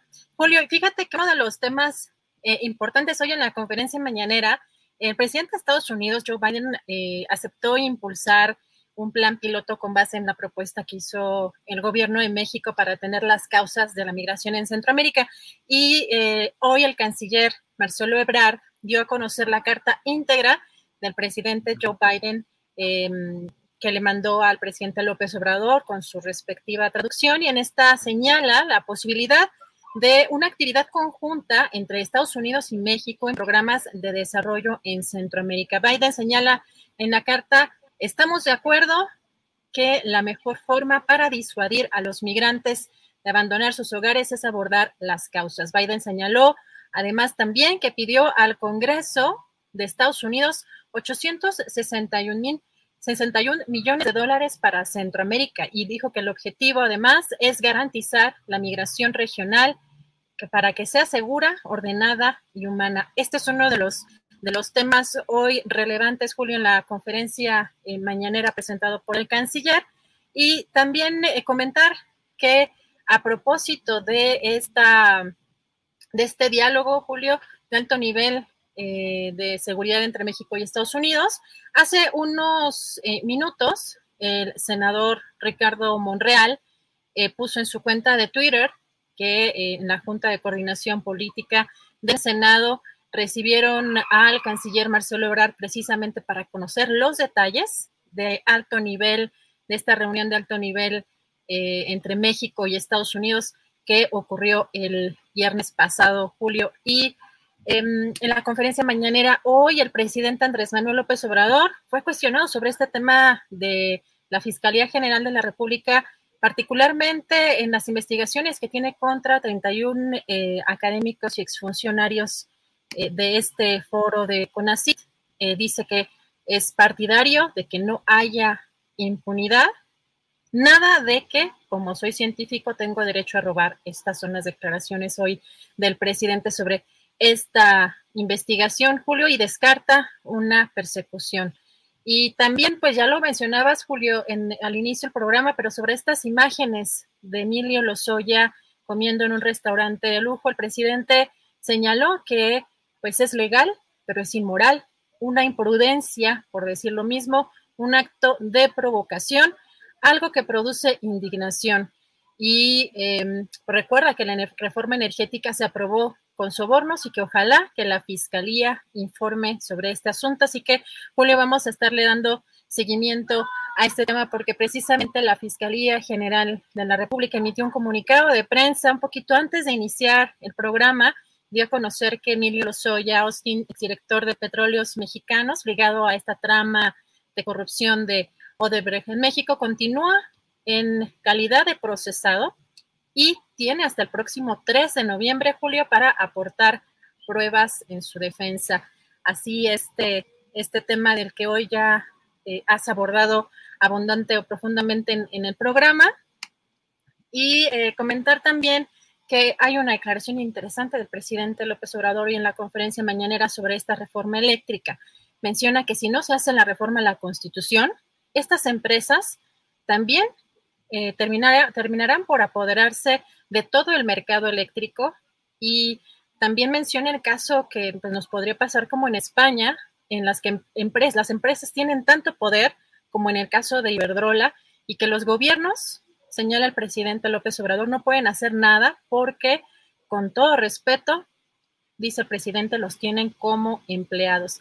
El presidente asegura que no se trata de expropiar, pues privados tendrán 46% del mercado, la Comisión Federal de Electricidad 54%. Dice se trata de que haya negocios con ganancias razonables. A robar a otro lado, Julio, ¿cómo ves en, en esta en estas declaraciones del presidente, en las que también hoy participa en, esta trama o en esta serie de Ricardo Anaya, en, su video de, todos los lunes. Fíjate que hoy este, es interesante las declaraciones de Anaya en este video porque asegura que la reforma a la industria eléctrica es una decisión sobre el tipo de país que queremos ser. Asegura que el presidente López Obrador cree en los monopolios y que ellos, Anaya y los partidarios de, su proyecto pues quieren la competencia. Pero también en este video de hoy mete al comunismo en varias ocasiones, particularmente en el sector de la industria automotriz en países que anteriormente fueron eh, comunistas, Julio. Así que bueno, esa es interesante la, visión del ex candidato presidencial. Y finalmente comentarte, Julio, que eh, pues sigue el, el, problema con los gaseros. Al parecer no hay todavía acuerdos eh, en lo concreto, el día de hoy ya hay algunas movilizaciones, eh, gaseros aquí en el Valle de México, pero también en algunos estados convocaron a realizar una manifestación y un nuevo paro de labores indefinido a partir de este 11 de octubre, debido a que el gobierno de México no ha dado eh, respuestas contundentes a sus demandas. Sin embargo, cabe decir que el día de hoy ya se han registrado aquí en la Ciudad de México algunos bloqueos en algunas arterias como parte de, esas protestas, Julio. Algo de la, de la información más relevante. Híjole, Adriana, pues vaya que está cargadito todo el escenario y bueno, afortunadamente hemos podido dar cuenta de lo que sucede en este programa. Eh, ahí está la clave de la cuenta BBVA en la cual pueden ayudarnos enviando aportaciones para continuar con este esfuerzo de información, de análisis, de debate. Eh, les recuerdo también que estamos abiertamente en una campaña en búsqueda de publicidad comercial. Si usted tiene un negocio, una empresa, un producto y desea eh, que dentro de los márgenes de lo que se permite en estas transmisiones en redes sociales podamos difundirlo de manera comercial, eh, pues nos comunique a tripulacionastillero.gmail.com o a julioastillero.gmail.com y alguno de nuestros agentes comerciales le llamará para pues nosotros mismos que somos los que hacemos todo, vamos a entrar en contacto con usted, pues para ver eh, cuestión de, de tarifas y de una legítima relación en la cual buscamos financiar nuestro proyecto. Así es que quien tenga producto, comercio, negocio que desee promover aquí, estamos atentos a, esa posibilidad. Ya han llegado algunas solicitudes que está, se están procesando por nuestro departamento de publicidad y mercadotecnia. ¿Por qué te ríes? ah,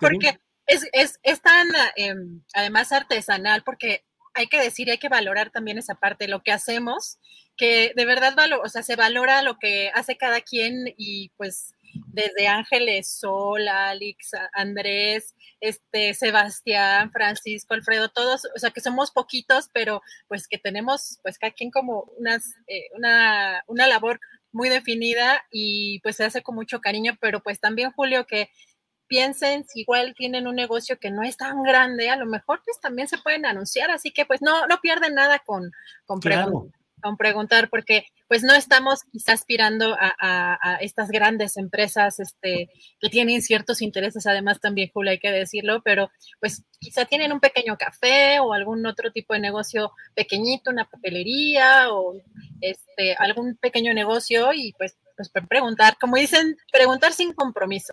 Sí, y también las medianas y grandes empresas, recibimos de todo. Ah, Usted plantenos y nosotros vemos de qué manera podemos adaptar todo esto, porque tenemos que adaptarnos a estas nuevas circunstancias que son cambiantes y que requieren pues también que nosotros vayamos acomodándonos a esas nuevas necesidades. Así es que ya sabe que nuestro poderoso y múltiple departamento de ¿De qué será eso, Adriana? Son los departamentos comerciales, ¿verdad?